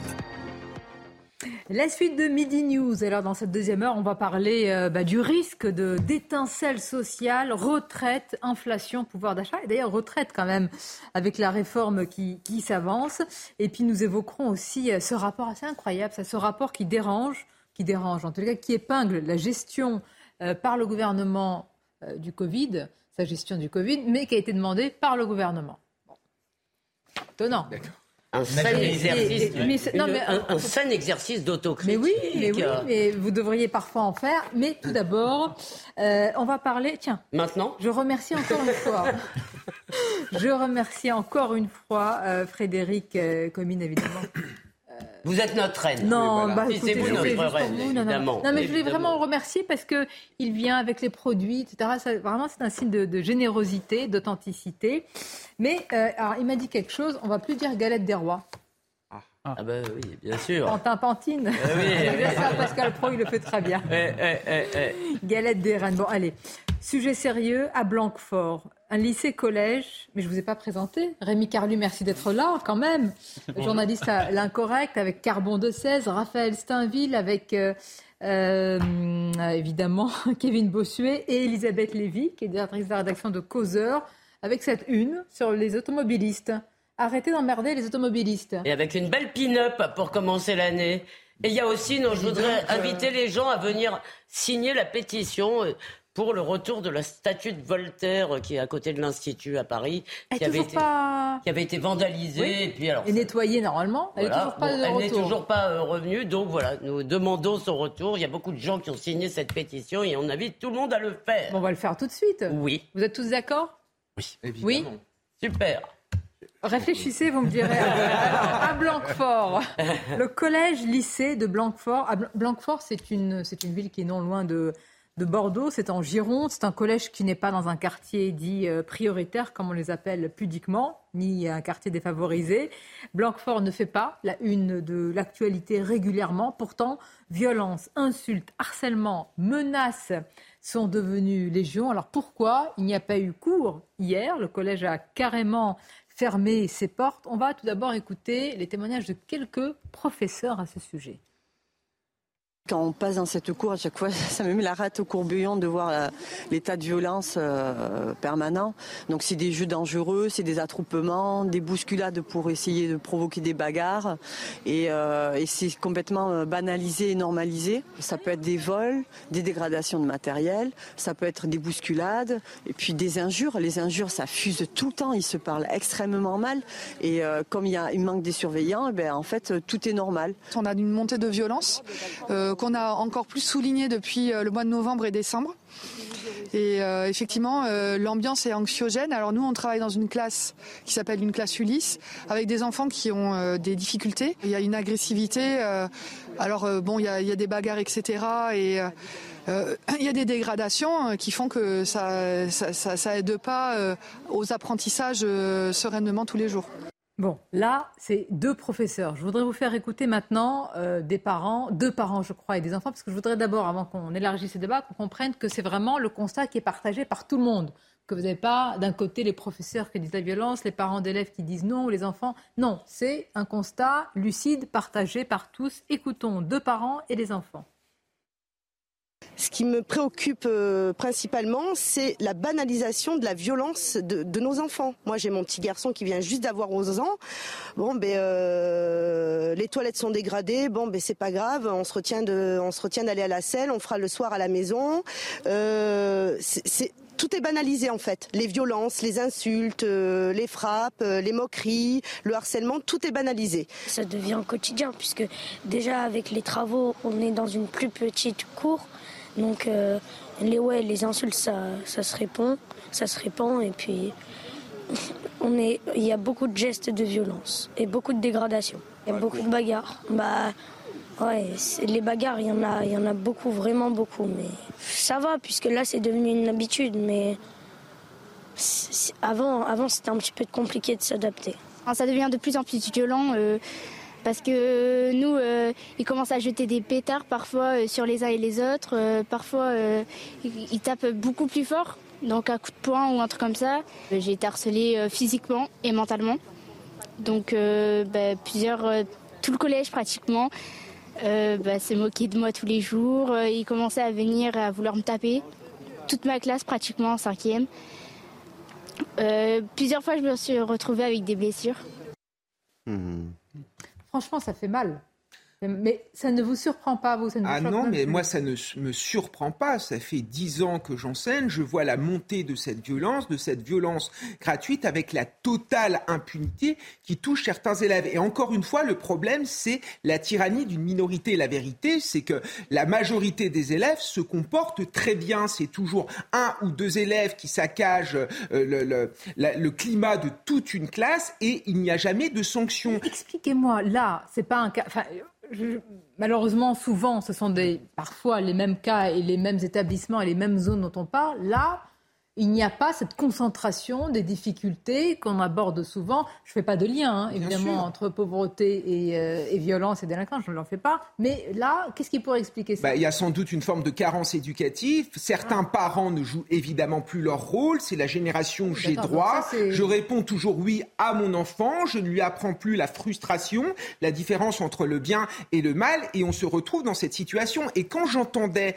tous ces enseignants déploraient l'augmentation de la violence dans notre système scolaire, je rigolais, je ne les connais pas personnellement, mais le nombre d'enseignants qui votent à gauche, qui, euh, tous ces enseignants qui ont contribué à diffuser euh, cette violence parce qu'il y a eu une remise en cause de l'autorité, quand j'entends, oui, quand j'entends, quand j'entends certains enseignants dire euh, j'accepte le tutoiement de mes élèves, ça participe en effet à l'amoindrissement de l'autorité et les élèves se permettent beaucoup plus de choses. Donc il faut sortir de cette idéologie. Et surtout, une dernière chose que j'aimerais ajouter, on nous dit toujours le droit à l'éducation pour tous. Mais à force de ne pas sanctionner les élèves les plus violents, on, aboutit au droit à l'éducation pour personne. Il faut arrêter avec cela. D'ailleurs, le classement PISA le dit très clairement, le système éducatif français, c'est l'un des systèmes les plus violents où les, le chahut euh, euh, débouche sur une incapacité à faire court. Deux, c'est un laisser-faire.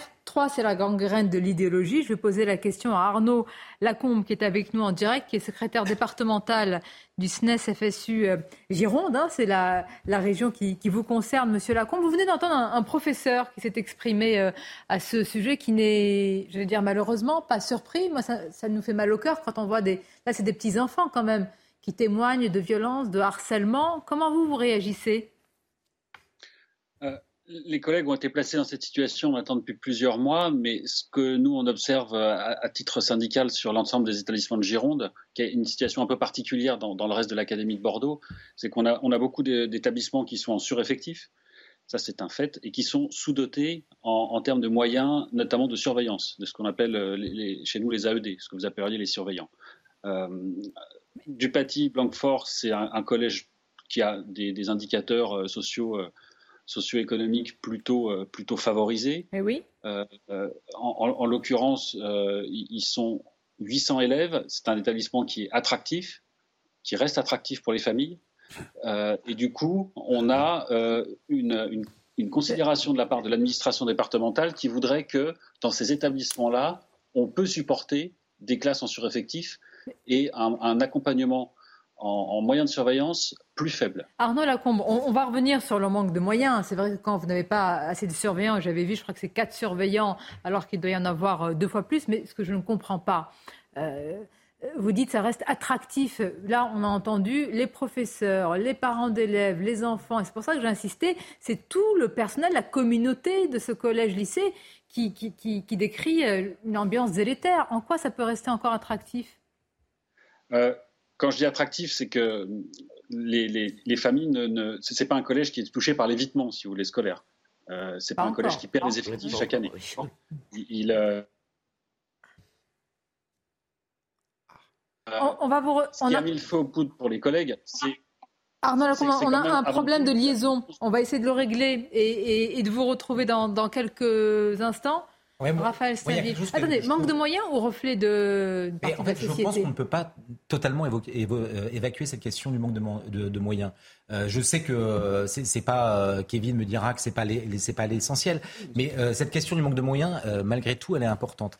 Et je lisais justement l'article du Parisien sur, sur sur ce collège, et il y a quelque chose qui est sidérant, c'est l'espèce de d'aveuglement de l'académie, euh, de l'académie, l'inspectrice d'académie. Donc, elle a annoncé une, une mission euh, euh, qui se rendra le 12 janvier. Pourquoi seulement le 12 janvier dans, dans ce collège Pour essayer d'évaluer la, la, difficulté des problèmes. Mais ce qu'elle dit à ce jour, c'est que aucun fait notable, aucun signalement particulier de fait n'a été euh, répertorié. Je ne sais pas, je sais pas ce qu'il faut attendre pour qu'elle réagisse et qu'elle ouvre les yeux. Mais, si, vous savez, mais ça s'appelle le pas de vague. Mais ça me fait, ça me fait penser à la situation du, au lendemain du 31 décembre, lorsque Gérald Darmanin nous explique que lorsqu'il y a 450 euh, interpellations, ce ne sont pas des, un quota notables. On, s'habitue, on s'habitue à cette violence de manière. J'ai mieux. Attendez, j'ai mieux. On a mieux. Je voudrais vraiment vous prêtiez attention aux propos du proviseur, parce que son analyse profonde sur les causes culturelles et sociétales et sociale des, violences dans son établissement vraiment est à souligner. Écoutons-le. Il y a des incivilités dans tous les collèges de France, hein, euh, pas plus à Blanquefort qu'ailleurs. Euh, d'ailleurs, je, ne constate pas de montée hein, des incivilités euh, ni des violences. C'est pas un établissement violent. simplement, on travaille dans des conditions précaires. Qui nous qui changent nos habitudes et il faut peut-être qu'on le prenne mieux en compte effectivement tous ensemble pour répondre à ces à ces insultes à ces à ces refus d'autorité. Mais euh, on n'est pas dans un établissement violent. Par moment, euh, on a des assistants d'éducation, des professeurs ou euh, des agents qui sont absents parce qu'on est dans une période où il y a, plusieurs épidémies qui se croisent. Je crois que dans toute l'éducation nationale, on aimerait bien avoir davantage de moyens. Alors le principal, mais est-ce qu'on est-ce qu'il a parlé des travaux? Parce que c'est cet extrait-là, on va essayer de le retrouver quand il dit que c'est la faute aux, travaux euh, qui, ont, qui ont cours dans l'établissement et c'est pour ça que ça crée en fait ce climat de tension, de crispation et de violence. ce n'est pas un établissement violent. À partir de quel moment ce monsieur considérait-il, à partir de, de, combien de bagarres par jour, euh, considérerait-il que c'est un établissement violent? Mais euh, moi, j'étais étonné d'ailleurs, parce que cette question des moyens, il faut aussi, excusez-moi, mais c'est toujours la même chose, vu ce qu'on paye pour l'hôpital, l'école, etc. Il y a un moment, c'est un problème d'affectation des moyens. On peut pas, on n'est pas particulièrement plus idiot que nos voisins, si vous voulez. Et si en termes euh, de dépenses par habitant, on fait plus, si vous voulez, c'est que c'est qu'on les emploie mal. En revanche, il y a, là où je rejoins Kevin, si vous voulez, je crois qu'il y a véritablement une idéologie et l'une partie de cette idéologie, c'est de considérer qu'on peut mettre toute une génération, tous les enfants, d'où qu'ils viennent, de quelque, euh, euh, de quelque endroit qu'ils viennent, dans le même bain éducatif. C'est-à-dire. mais, attendez, attendez. Moi, je vous pose toujours la même question. Comment on résout le problème de ce collège-lycée avant de réformer tout le système éducatif? Je vous donne la parole. Mais comme il est avec nous, Arnaud Lacombe, je voudrais vous faire réagir quand même sur ce que dit le principal de ce collège, Arnaud Lacombe. Mais ce n'est pas une question d'idéologie, de couleur politique quand il dit il n'y a pas de violence. Et quand, avant, les professeurs, les professeurs, les parents et les enfants disent l'inverse, je veux dire, quel signe il faut y voir à part le, déni? Non, nous, ce qu'on a observé chez les collègues quand on les accompagnait ces dernières semaines, c'est la réponse de l'administration qui renvoie sans cesse les, difficultés euh, aux collègues, à, savoir qui leur, euh, qui leur dit, qui leur démontre que si le climat se dégrade, et il se dégrade dans cet établissement comme dans d'autres, en fait, nous, on, a mis l'accent, nous, sur la question du sureffectif et du manque de moyens en accompagnement. Euh, ça peut être parfois des, collègues qui manquent aussi à l'appel et des heures de permanence qui, qui, qui, s'accumulent dans, des, dans des postes qui ne sont pas pourvus à la rentrée, je veux dire, mais c'est avant tout une question de moyens. Euh, Pour vous, ce n'est qu'une question de moyens. Ce n'est pas un reflet de la société. Vous y voyez pas, comme l'a dit euh, Kevin Bossuet, le fait qu'il n'y a plus de discipline, il y a moins d'autorité, que ah ce soit l'enfant roi, l'élève au centre de tout. pour plaquer un, discours de, ce type-là, on n'est on est, on pas là-dessus. Euh, D'accord. en plus, il faudrait connaître davantage la situation spécifique à la fois de notre département et de, cet établissement. Je J'irai pas jusqu'à dire que c'est un établissement calme en soi et qu'on pourrait en en déduire ensuite qu'on aurait des catégories comme ça d'établissements, des plus ou moins calmes, des plus ou moins violents, etc. Non, on n'est pas du tout là-dessus. Mais ce qui a mis le focus pour les collègues, c'est la réponse de l'administration face à ça. Pour le SNES FSU, tout va bien, c'est formidable.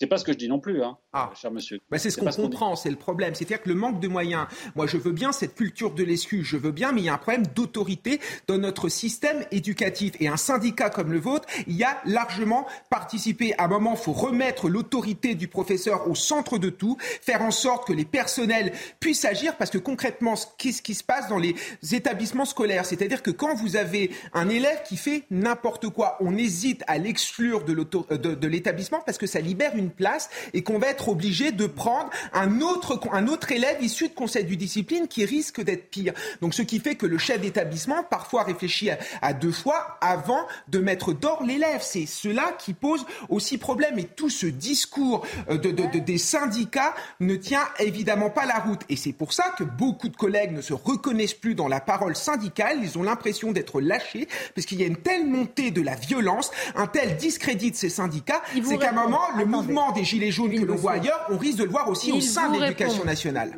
Arnaud, on n'a jamais nié euh, les, violences dans les établissements. Au contraire, on a été euh, toujours euh, là pour soutenir les collègues dans, des zones beaucoup plus défavorisées que Blanquefort, notamment à Lormont l'année dernière, quand une voiture avait été incendiée. On a, on a toujours été à la pointe de ce combat-là, nous, au SNES-FSU. Ah, la liaison est de nouveau coupée. Bon, en tous les cas. Il y a quelque chose d'intéressant. Monsieur Laron, je vous, remercie, je vous remercie. Je ne sais pas si vous m'entendez encore, mais là, on n'entend pas la, fin de, votre phrase. On ne vous mettra pas d'accord. Vous avez deux visions de l'école, de l'autorité et du rôle, finalement, des professeurs qui est très divergente avec Kevin Possuet. Oui, 46 ce qui, est, intéressant pour faire le lien avec ce qui vous préoccupait dans les, dans les sujets précédents, c'est la, la, parole de la technostructure. C'est-à-dire que vous avez une parole institutionnelle qui est portée qui par le syndicat, qui par le proviseur, oh, oh. et puis vous avez la parole de réalité qui est portée par les usagers, c'est-à-dire au premier rang les élèves, les professeurs et les familles euh, des élèves. Et que vous êtes dans une contradiction totale avec un langage d'un côté très technocratique, c'est-à-dire statistiquement, il n'y a pas de sujet, et, et de l'autre côté, mais nous, dans la réalité quotidienne, il y a un sujet et un sujet de violence. Il y a même une, jeune femme qui était interrogée qui parlait d'anxiété. De, bon, le terme n'est pas neutre. Et, et, donc, si vous voulez, on en revient à ce sujet d'une technostructure qui ne doit pas admettre la réalité parce que ça la contraindrait à s'interroger sur son rôle dans cette réalité. Son mais rôle vient notamment la violence Pas de la technostructure, Carbon de Sède, la violence ne vient pas de la technostructure. Non, elle ne vient bah, pas de la bah, technostructure, simplement de la technostructure dans l'affectation. Vous savez, un budget, il est ventilé. Et quand on ventile un budget, il y a quelque chose où la technostructure pèse. Mais expliquez-moi pourquoi Donc elle se défend elle-même en disant il n'y a pas de sont victimes. Vous avez entièrement raison sur cela, entièrement. Non, mais c'est vrai, et ça rejoint le sujet. Mais moi, ce que je veux savoir, c'est pourquoi des enfants, on a vu, c'était un collège, sont victimes d'insultes, de harcèlement, de violences morales, psychologiques, physiques, tout ce que vous voulez, et qu'on nous dit, et que le principal nous dit, non, c'est calme. Mais oui, parce que sinon, il serait obligé de réviser le budget. Défend l'image de son... Oui, c'est surtout donc une, difficulté en fait à encoder le réel par l'utilisation de la statistique, etc. Où visiblement, lui, n'a pas eu le, il n'y a pas d'éléments suffisants pour, pour monter des dossiers, etc je crois, moi je suis d'accord avec, avec Kevin Bossuet, la question des moyens mérite d'être posée, mais c'est l'utilisation et l'affectation des moyens, parce que les moyens sont déjà énormes en France, euh, mais c'est la dimension qualitative qu'il faut interroger, et donc la question de la chaîne d'autorité. Alors évidemment, il y a la question des professeurs, avec l'idéologie pédagogiste, rappelez-vous ces débats sur l'estrade, sur l'uniforme, maintenant sur l'élève qui construit son savoir. mais mais l'autorité est une chaîne, et le premier maillon de la chaîne sont les familles sont les familles. Et là, il faut poser la question du père de famille, qui, dans la famille traditionnelle, est l'entité qui permet à, l'enfant, si vous voulez, d'entrer en société. Et donc, c'est lui qui doit lui expliquer ce qu'il faut faire, ce qu'il ne faut pas faire, etc. Non, mais là, je, vous exagérez un peu. Si c'est la mère, c'est pas un problème non plus. Mais, mais, le problème, c'est que le, père, le père et la famille traditionnelle a tellement été détruite et explosée. Je vous répète, ce n'est pas un quartier qui a des grandes difficultés, que ce n'est pas une zone prioritaire, que ce n'est parce que là, j'ai l'impression que mais, mais pardon, mais cette question de l'autorité, cette question de l'autorité, elle est générale dans la société. Je sais bien, mais moi, je veux. Est-ce qu'il y a une spécificité euh, pour euh. ce collège ou est-ce qu'aujourd'hui, c'est en fait partout en France et que ça passe un peu sous les radars toute façon, la question de, l'agression des mineurs et des violences par les mineurs est un phénomène global. Et d'ailleurs, c'est la seule chose un peu pertinente que dit le proviseur. Son premier propos, où il explique que tous les collèges sont touchés par ce phénomène. Alors, et, ça, ça, pour le coup, c'est vrai. Ce qui veut bien dire qu'il y a une, comment dire, la, compréhension du phénomène d'être aussi sociologique en fait, et pas simplement. Et, le poids des réseaux sociaux. le poids des réseaux sociaux. Oui, je pense qu'il y a aussi le phénomène de l'enfant roi, parce que je peux vous dire que quand vous enseignez dans une banlieue plutôt aisée, vous avez les parents qui remettent en cause constamment l'autorité du professeur, qui remettent en cause les punitions que l'on peut euh, euh, donner, et l'élève se croit tout permis. Et parfois, il est beaucoup plus compliqué euh, d'enseigner, par exemple, au centre-ville de Bordeaux, que d'enseigner dans une banlieue concrètement. Et puis, non mais. Ah, on va marquer une pause. D'accord. Vous allez en parler. Euh, non, mais je voulais juste dire que moi, je me rends compte avec les ados autour de moi, le, poids pris par les réseaux sociaux, l'emprise, l'emprise de l'entourage, l'entourage du même âge. qui cache la forêt, ça amplifie la violence. Mais quand vous avez un fond, écoutez, pardonnez-moi, quelqu'un qui harcèle, qui menace, qui frappe, c'est pas parce qu'il y a les réseaux sociaux, c'est amplifié. C'est qu'il y a quand même un problème euh, chez cet enfant. Éducatif. Éducatif. oui. Oui. Mais l'un n'exclut pas l'autre. Ça amplifie, bien ce que j'ai dit. On va continuer à en parler. On va voir le sujet qui a été préparé. Je vous soumettrai aussi sur un tout autre sujet la gestion ah oui. du Covid par le gouvernement. C'est le rapport qui dérange, mais qui a été commandé par ce même gouvernement. A tout de suite. Nous, on va continuer à évoquer ces sujets inflation, retraite, une rentrée explosive on le dit à chaque rentrée. Le rapport qui dérange sur la gestion du Covid et puis SOS Collège en, danger à Blanquefort. On va voir le sujet qui a été préparé par nos reporters Antoine Estève et Jérôme Rampenou. Mais tout d'abord, CNews Info, les titres avec Barbara Durand.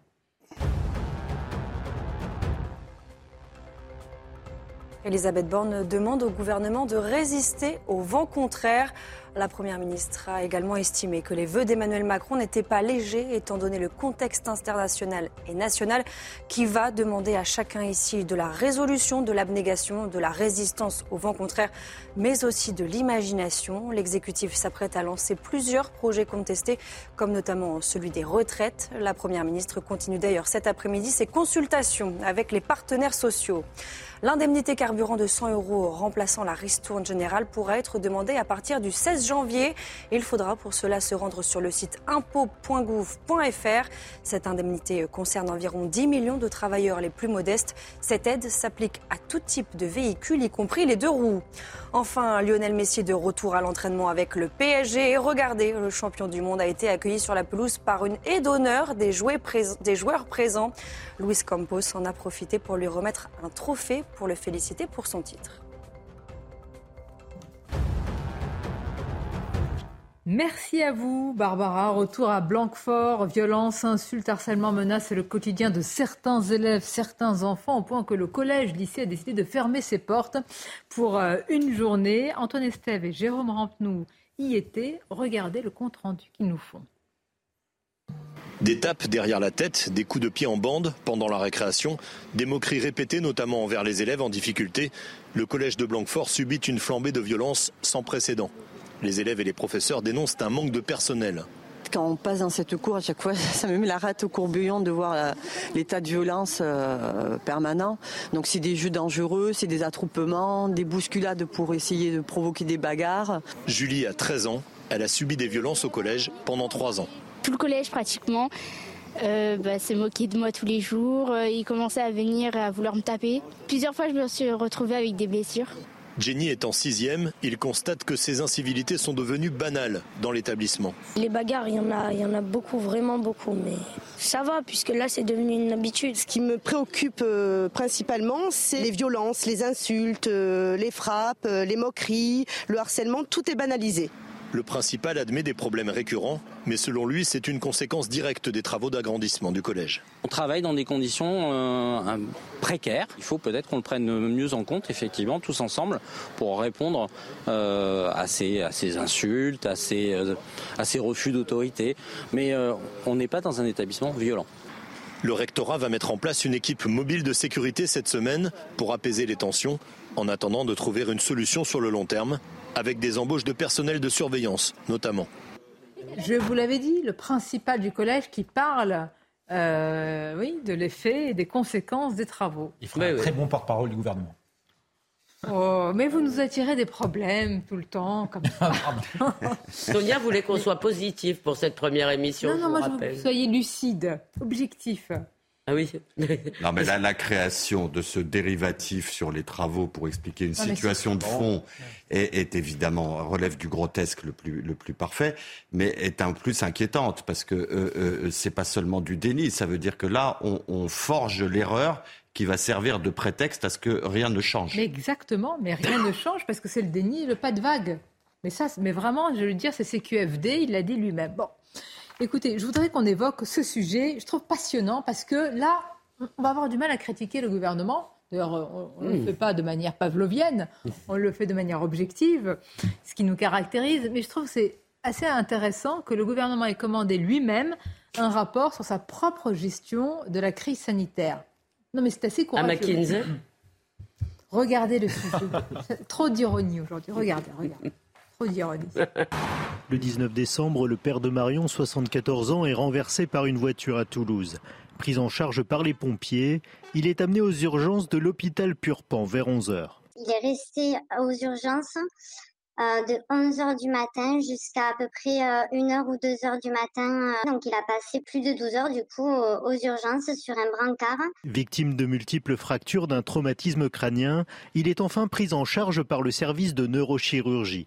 Deux jours plus tard, Marion reçoit un appel de l'hôpital. Le cadre de santé m'a appelé pour me dire qu'il renverrait mon papa chez lui. Bien, en fait, c'est lié parce que ça a des conséquences sur les hôpitaux, mais ça, on va vous en parler dans quelques instants à Toulouse. On va regarder le bon sujet qui parle de ce rapport qui étrit la gestion et en particulier de celui qui était ministre, Olivier Véran. Impréparation, désorganisation, circuit de décision peu lisible. Le constat est sévère pour le ministère de la Santé, selon un audit réalisé par l'inspection générale des affaires sociales, révélé par le Parisien. En amont du Covid, le niveau d'alerte sanitaire passe au niveau 3. Le 27 janvier, le centre opérationnel de régulation et de réponse aux urgences sanitaires et sociales est activé. Toutefois, il n'est composé que de 11 agents. Ce n'est que le 10 mars, soit la veille de la déclaration par l'OMS du Covid comme pandémie mondiale, que des volontaires des autres administrations viennent renforcer les effectifs du ministère de la Santé. En trois mois, le centre de crise sanitaire connaîtra 25 organigrammes. Au début de la pandémie, son dispositif oublie même d'intégrer les EHPAD, d'où la remontée tardive des décès dans les maisons de retraite. La cellule de crise interministérielle ne sera activée que tardivement, le 17 mars. Enfin, concernant la difficulté et le retard d'approvisionnement en masques, l'audit souligne le manque de communication entre Santé publique France et la cellule logistique interministérielle créée par le gouvernement pour renforcer le dispositif d'achat de masques en grande quantité et dans des courts délais. Cet audit aurait été versé à l'enquête de la Cour de justice de la République sur la part de responsabilité de membres du gouvernement dans la gestion du coronavirus et de sa propagation.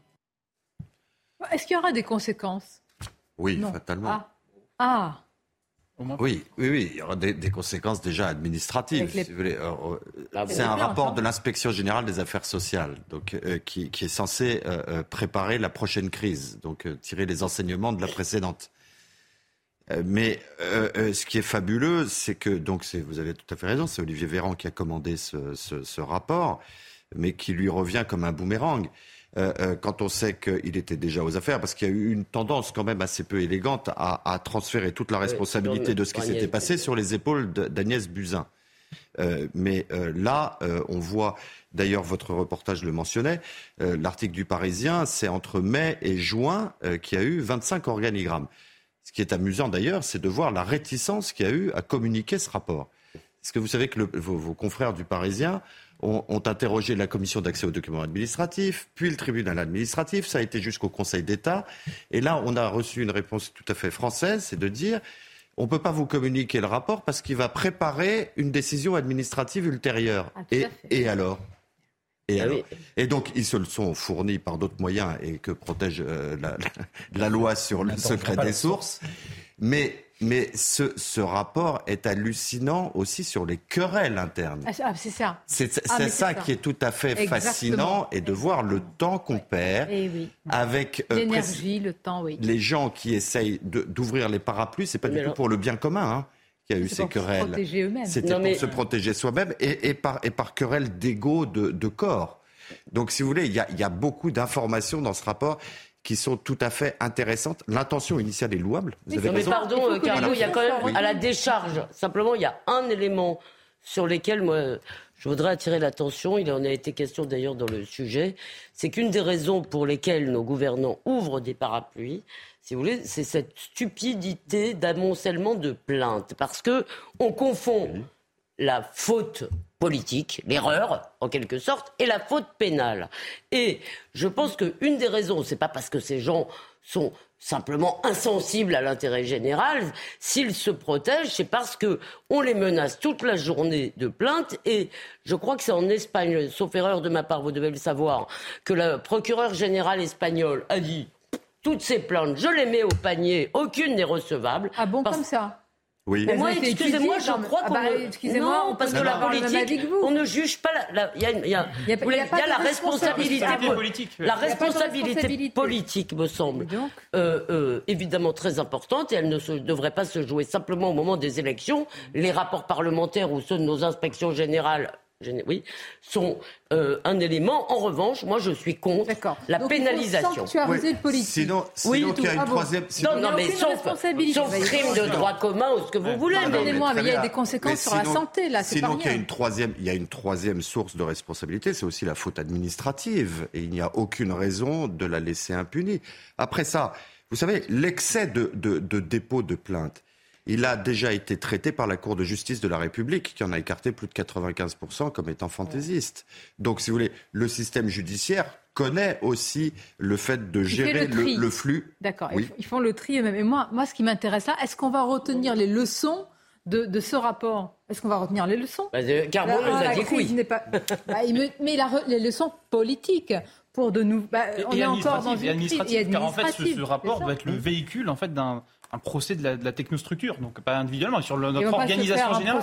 parce hein. que parce que si vous voulez, le, comment dire, ce gouvernement des sachants, etc., et d'une administration prépondérante avec des gens très éduqués, très diplômés, etc., euh, on leur fait une confiance aveugle parce qu'ils sont censés maîtriser et euh, être capables de, prévoir et d'organiser. Or, là, ce que démontre ce rapport et ce qu'on a vu euh, pendant, pendant deux ans de, de crise de gestion de Covid, c'est qu'on n'était absolument pas prêt, qu'il y avait des verrouillages, qu'il y avait des cadenas et qu'on n'était absolument pas capable de s'adapter à une crise. Alors évidemment, leur décharge, une pandémie qui vous tombe sur le coin du nez, évidemment, on ne peut pas prévoir l'avance. Oui, non, non, on ne peut pas prévoir. Mais pardonnez-moi, l'épisode des masques, ça restera mais, mais exactement, il y a quand même des éléments concrets qui étaient scandaleux. symptôme du déclassement français. Notamment parce que l'OMS avait prévenu ce que relève ce rapport. Tout à fait. Ouais, et ça vous, fait raison. Vous, vous interrogez sur le fait, est-ce qu'on va, on va tirer des, leçons? Euh, Le rapport pointe euh, notamment, il y a un élément qui est, intéressant, c'est la triple casquette de, de Jérôme Salomon, qui est le le, DGS, le directeur général de la santé. On se souvient de qui À ce jour, à ce jour, il n'a toujours pas été remplacé. Son départ, son départ a été annoncé, mais il a toujours cette triple casquette. Euh, et donc. Euh, C'est quoi les deux autres? euh, ah bon, on s'en fout, mais, en, tout cas, en, tout cas, de manière très concrète, rien que pour ça, euh, mais quand on, quand on, demande un rapport, euh, je veux dire dans nos métiers respectifs, quels qu'ils soient, c'est pour retenir les leçons de ce qui a été fait. Moi, c'est ça. Est-ce que politiquement Pas en France. Quand on demande un rapport, c'est pour enterrer une affaire. Voilà, c'est pour enterrer une affaire et pour se protéger et pour dire qu'on a demandé un rapport. Ou enterrer quelqu'un. Ou enterrer quelqu'un. Et on en reviendra à la lecture de René Girard, euh, cher à Sonia Mabrouk, c'est-à-dire qu'il faut un bouc émissaire, mais pas un service. Ah oui, oui, vous voulez dire, il va y avoir. Ah oui.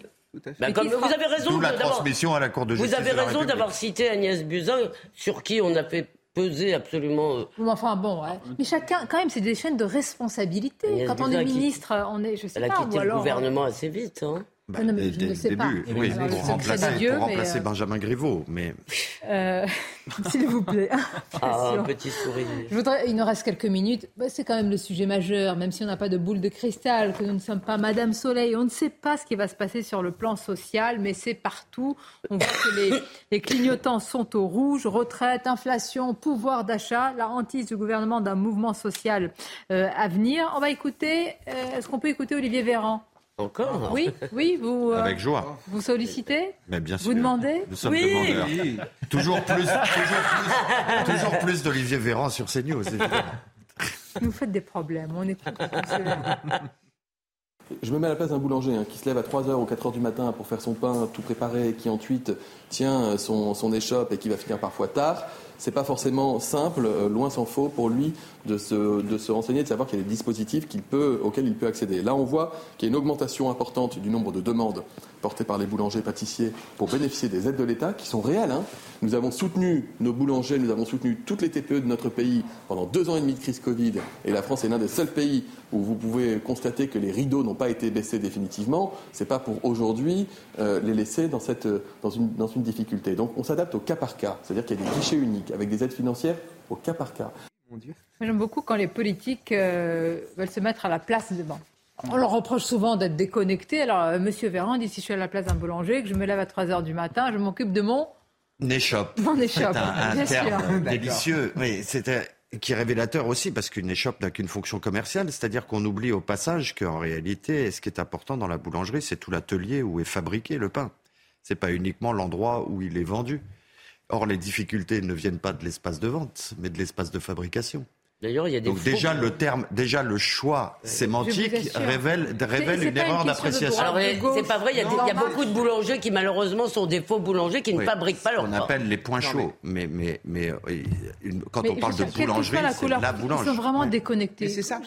C'est vraiment une déconnexion totale de la mais le, française. le problème, c'est le carriérisme en politique. Ce sont des gens qui n'ont jamais connu entre guillemets la vraie vie, qui ne la connaîtront jamais et qui ne non mais ils ne comprennent pas comment Ça manque un peu de nuance, ah, mais pour moi, c'est ce qui marque aussi. C'est pour ça qu'il y a une telle déconnexion démocratique. Les gens ont l'impression d'être représentés par des gens qui ne leur ressemblent pas. Et quand ils essayent de faire peuple, c'est toujours complètement à côté. On sent une forme de mépris. Il est là le problème. Moi, je pense pas du tout qu'on a besoin de gens qui nous ressemblent. J'en ai assez de ce truc de la proximité. Je veux dire, je ne pense pas que sous la les débuts de la Ve République, on avait des gens qui nous ressemblaient. On veut les meilleurs. C'est ça le problème. Hein, Et le problème, le problème quand même, c'est qu'est-ce qu'on apprend dans les écoles où on forme euh, l'administration, etc. C'est ça le problème. Mais, mais de dire il faut que ce soit des gens qui nous ressemblent, bah non. des gens qui savent de quoi ils Mais s'il vous plaît, moi ce que je veux, c'est des solutions. Pour là, les artisans qui crient des tonnes, vous avez raison. Peut-être des gens qui nous, qui, qui, nous ressemblent. Que ça veut dire le nous euh, qui ressemble à qui Non, mais il y a un sujet dans, votre question. C'est pourquoi est-ce qu'on a méprisé les corps intermédiaires depuis plusieurs années? Parce que les corps intermédiaires, précisément. mais non, mais les, corps intermédiaires, ça justement la fonction d'aboutir à une solution politique qui soit pas déconnectée. Avec qui est en train de discuter avec Madame Borne? Avec Laurent Berger de la CFDT, M. Martinez de la CGT, M. Asselin euh, pour les. Mais que, avec tout le respect qu'on leur doit, mais que représente-t-il aujourd'hui? Plus rien. Rien. Plus rien. Donc, il, parle y a des syndicats professionnels aussi. Bien sûr, mais, mais qui ne va sûrement pas encadrer un éventuel futur mouvement social qui pourrait naître. Non, mais la question, c'est quand même un peu celle de l'intérêt général. Et là, on ne peut pas non plus exonérer les gens, les individus, les citoyens. Parce que, par exemple, dans le débat sur les retraites, moi, je suis toujours frappé. Quand les gens disent Ah ben non, je ne veux pas qu'on réforme la retraite. Ça veut dire quoi? Ça veut dire que quelqu'un doit payer pour eux. C'est pas parce que moi je veux bien, c'est pas le gouvernement qui va payer nos retraites, c'est nous qui payons les retraites des inactifs. Donc quand vous dites je refuse qu'on réforme la retraite, je veux partir maintenant, je veux dire ça veut dire que vous demandez aux gens plus jeunes que vous de travailler plus pour vous payer votre retraite. Donc il y a un moment, il faut aussi peut-être se rappeler que les gouvernés ne sont pas non plus des anges tombés du ciel, que l'individualisme a énormément progressé dans notre pays, que le sens de l'intérêt général s'est perdu. Mais à vous avez tout dit, l'individualisme, il faudrait une solidarité par rapport à, nos artisans boulangers. et dans ce cas-là, il faut interroger toute la chaîne. Mais alors là, personne ne répond. Hein. Oui, mais là aussi, on a une responsabilité. Personne. quand, on a commencé à fréquenter massivement en tant que consommateur les supermarchés périphériques au dépens des commerces de, proximité et acheter votre baguette 60 centimes au lieu d'un euro 10, euh, vous avez votre part de responsabilité. vous avez fait un choix, vous avez fait un choix de consommation. Mais quand la facture explose là et que le boulanger ferme, vous n'avez d'autre choix que, que, d'aller dans la grande surface aussi. Donc en fait, en réalité, quand il y a des impératifs économiques, c'est ce qui se passe en ce moment avec les rayons bio, par exemple, qui sont ou qui ne sont fait plus fréquentés. Et donc les, même les grandes surfaces ont des difficultés à liquider les produits ah bio, parce qu'en fait cette idée de la, consommation éthique entre guillemets est évidemment une belle idée, mais quand il y a des, des impératifs économiques qui font qu'à la fin du mois, on doit compter à l'euro près, on n'a plus le choix de, choisir politiquement sa consommation, si vous voulez, et on va moins cher. Et donc, qu'est-ce qu'on dit? Le mouvement des Gilets jaunes va reprendre. Certains euh, appellent à, manifester, à se mobiliser ce samedi 7 janvier. Alors, c'est pas qu'il y a des doutes, c'est difficile quand même à la fois de dire que euh, euh, on n'amplifie pas un mouvement et d'en parler, etc. Donc il faut quand même attendre qu'il soit présent hein, et enfin, bah, retienne aussi les leçons. L'appel est une information quand même. L'appel. Mais alors porté par combien de gens? C'est ça. Et il va y avoir, on ne sait pas. Parce que ces mouvements-là, contrairement aux mouvements encadrés par les syndicats... Il y a des professionnels de la mobilisation, il y en a certains, et euh, c'est pas faire un jour à Jacqueline Moreau, mais ah bah, euh, qui, ont été, qui ont été des, figures du mouvement des, des Gilets jaunes et qui n'existent aussi que parce qu'ils ont incarné euh, une colère. Et donc de, de, de pouvoir euh, exister médiatiquement et je leur en veux pas mais il y a, y, a, y a, parfois aussi de ça. Ce que l'on constate pour l'instant aujourd'hui c'est que il y a un mélange de résignation et de colère. Euh, c'est regardez il y a la, crise des gilets jaunes le, prix de l'essence était du diesel était en dessous d'un 50 et aujourd'hui on est à plus les retraites en ce moment et les gens aujourd'hui euh, essaient de survivre. vous l'avez demandé on l'écoute Jacqueline Moreau. Non Olivier Véran ce que redoute le plus le gouvernement actuellement, c'est que nous nous entendions. Et ça va se produire parce que tout va se coaliser. plus rien ne va, comme vous le disiez très bien tout à l'heure. Plus rien ne va dans ce pays. Donc tout le monde a une raison d'être dans la rue. Et les gens vont finir par aller dans la rue. Parce qu'il y a un moment, quand on n'a plus rien à perdre, eh bien la dernière des actions qu'on puisse faire, c'est manifester. C'est vrai. Bon, voilà, agrégation des colères, je ne sais pas, c'est très, c'est très, c'est trop compliqué en réalité. Et, ce qui est fondamental, en fait, c'est le, ce qui peut être le, vraiment l'élément déclencheur, c'est l'absence de perspective. Et vraiment, aujourd'hui, quand vous parlez à des artisans, des commerçants, vraiment dans toute profession, il n'y a pas que les boulangers, Et en réalité, ce qui est frappant, c'est qu'ils ont une absence totale de perspective et qu'ils savent, aucun ne sait ce qu'il fera dans six mois, un an. Parce que la facture, on leur annonce des, hausses de facture d'électricité euh, par deux, par quatre, par dix. et donc, si vous voulez, ça, ça peut effectivement être Alors, espagnol, vous allez me dire, Est-ce qu'ils savent plus que les Français? Moi, j'aimerais bien savoir. Est-ce que c'est euh, spécificité française, européenne C'est dans... D'abord, la boulangerie française est une spécificité, ah, une excellence. Une singularité. Non, mais c'est vrai. Est-ce que quand. Ça serait intéressant d'avoir une étude comparative. À propos d'Emmanuel Macron qui dit quand on se compare, on se console.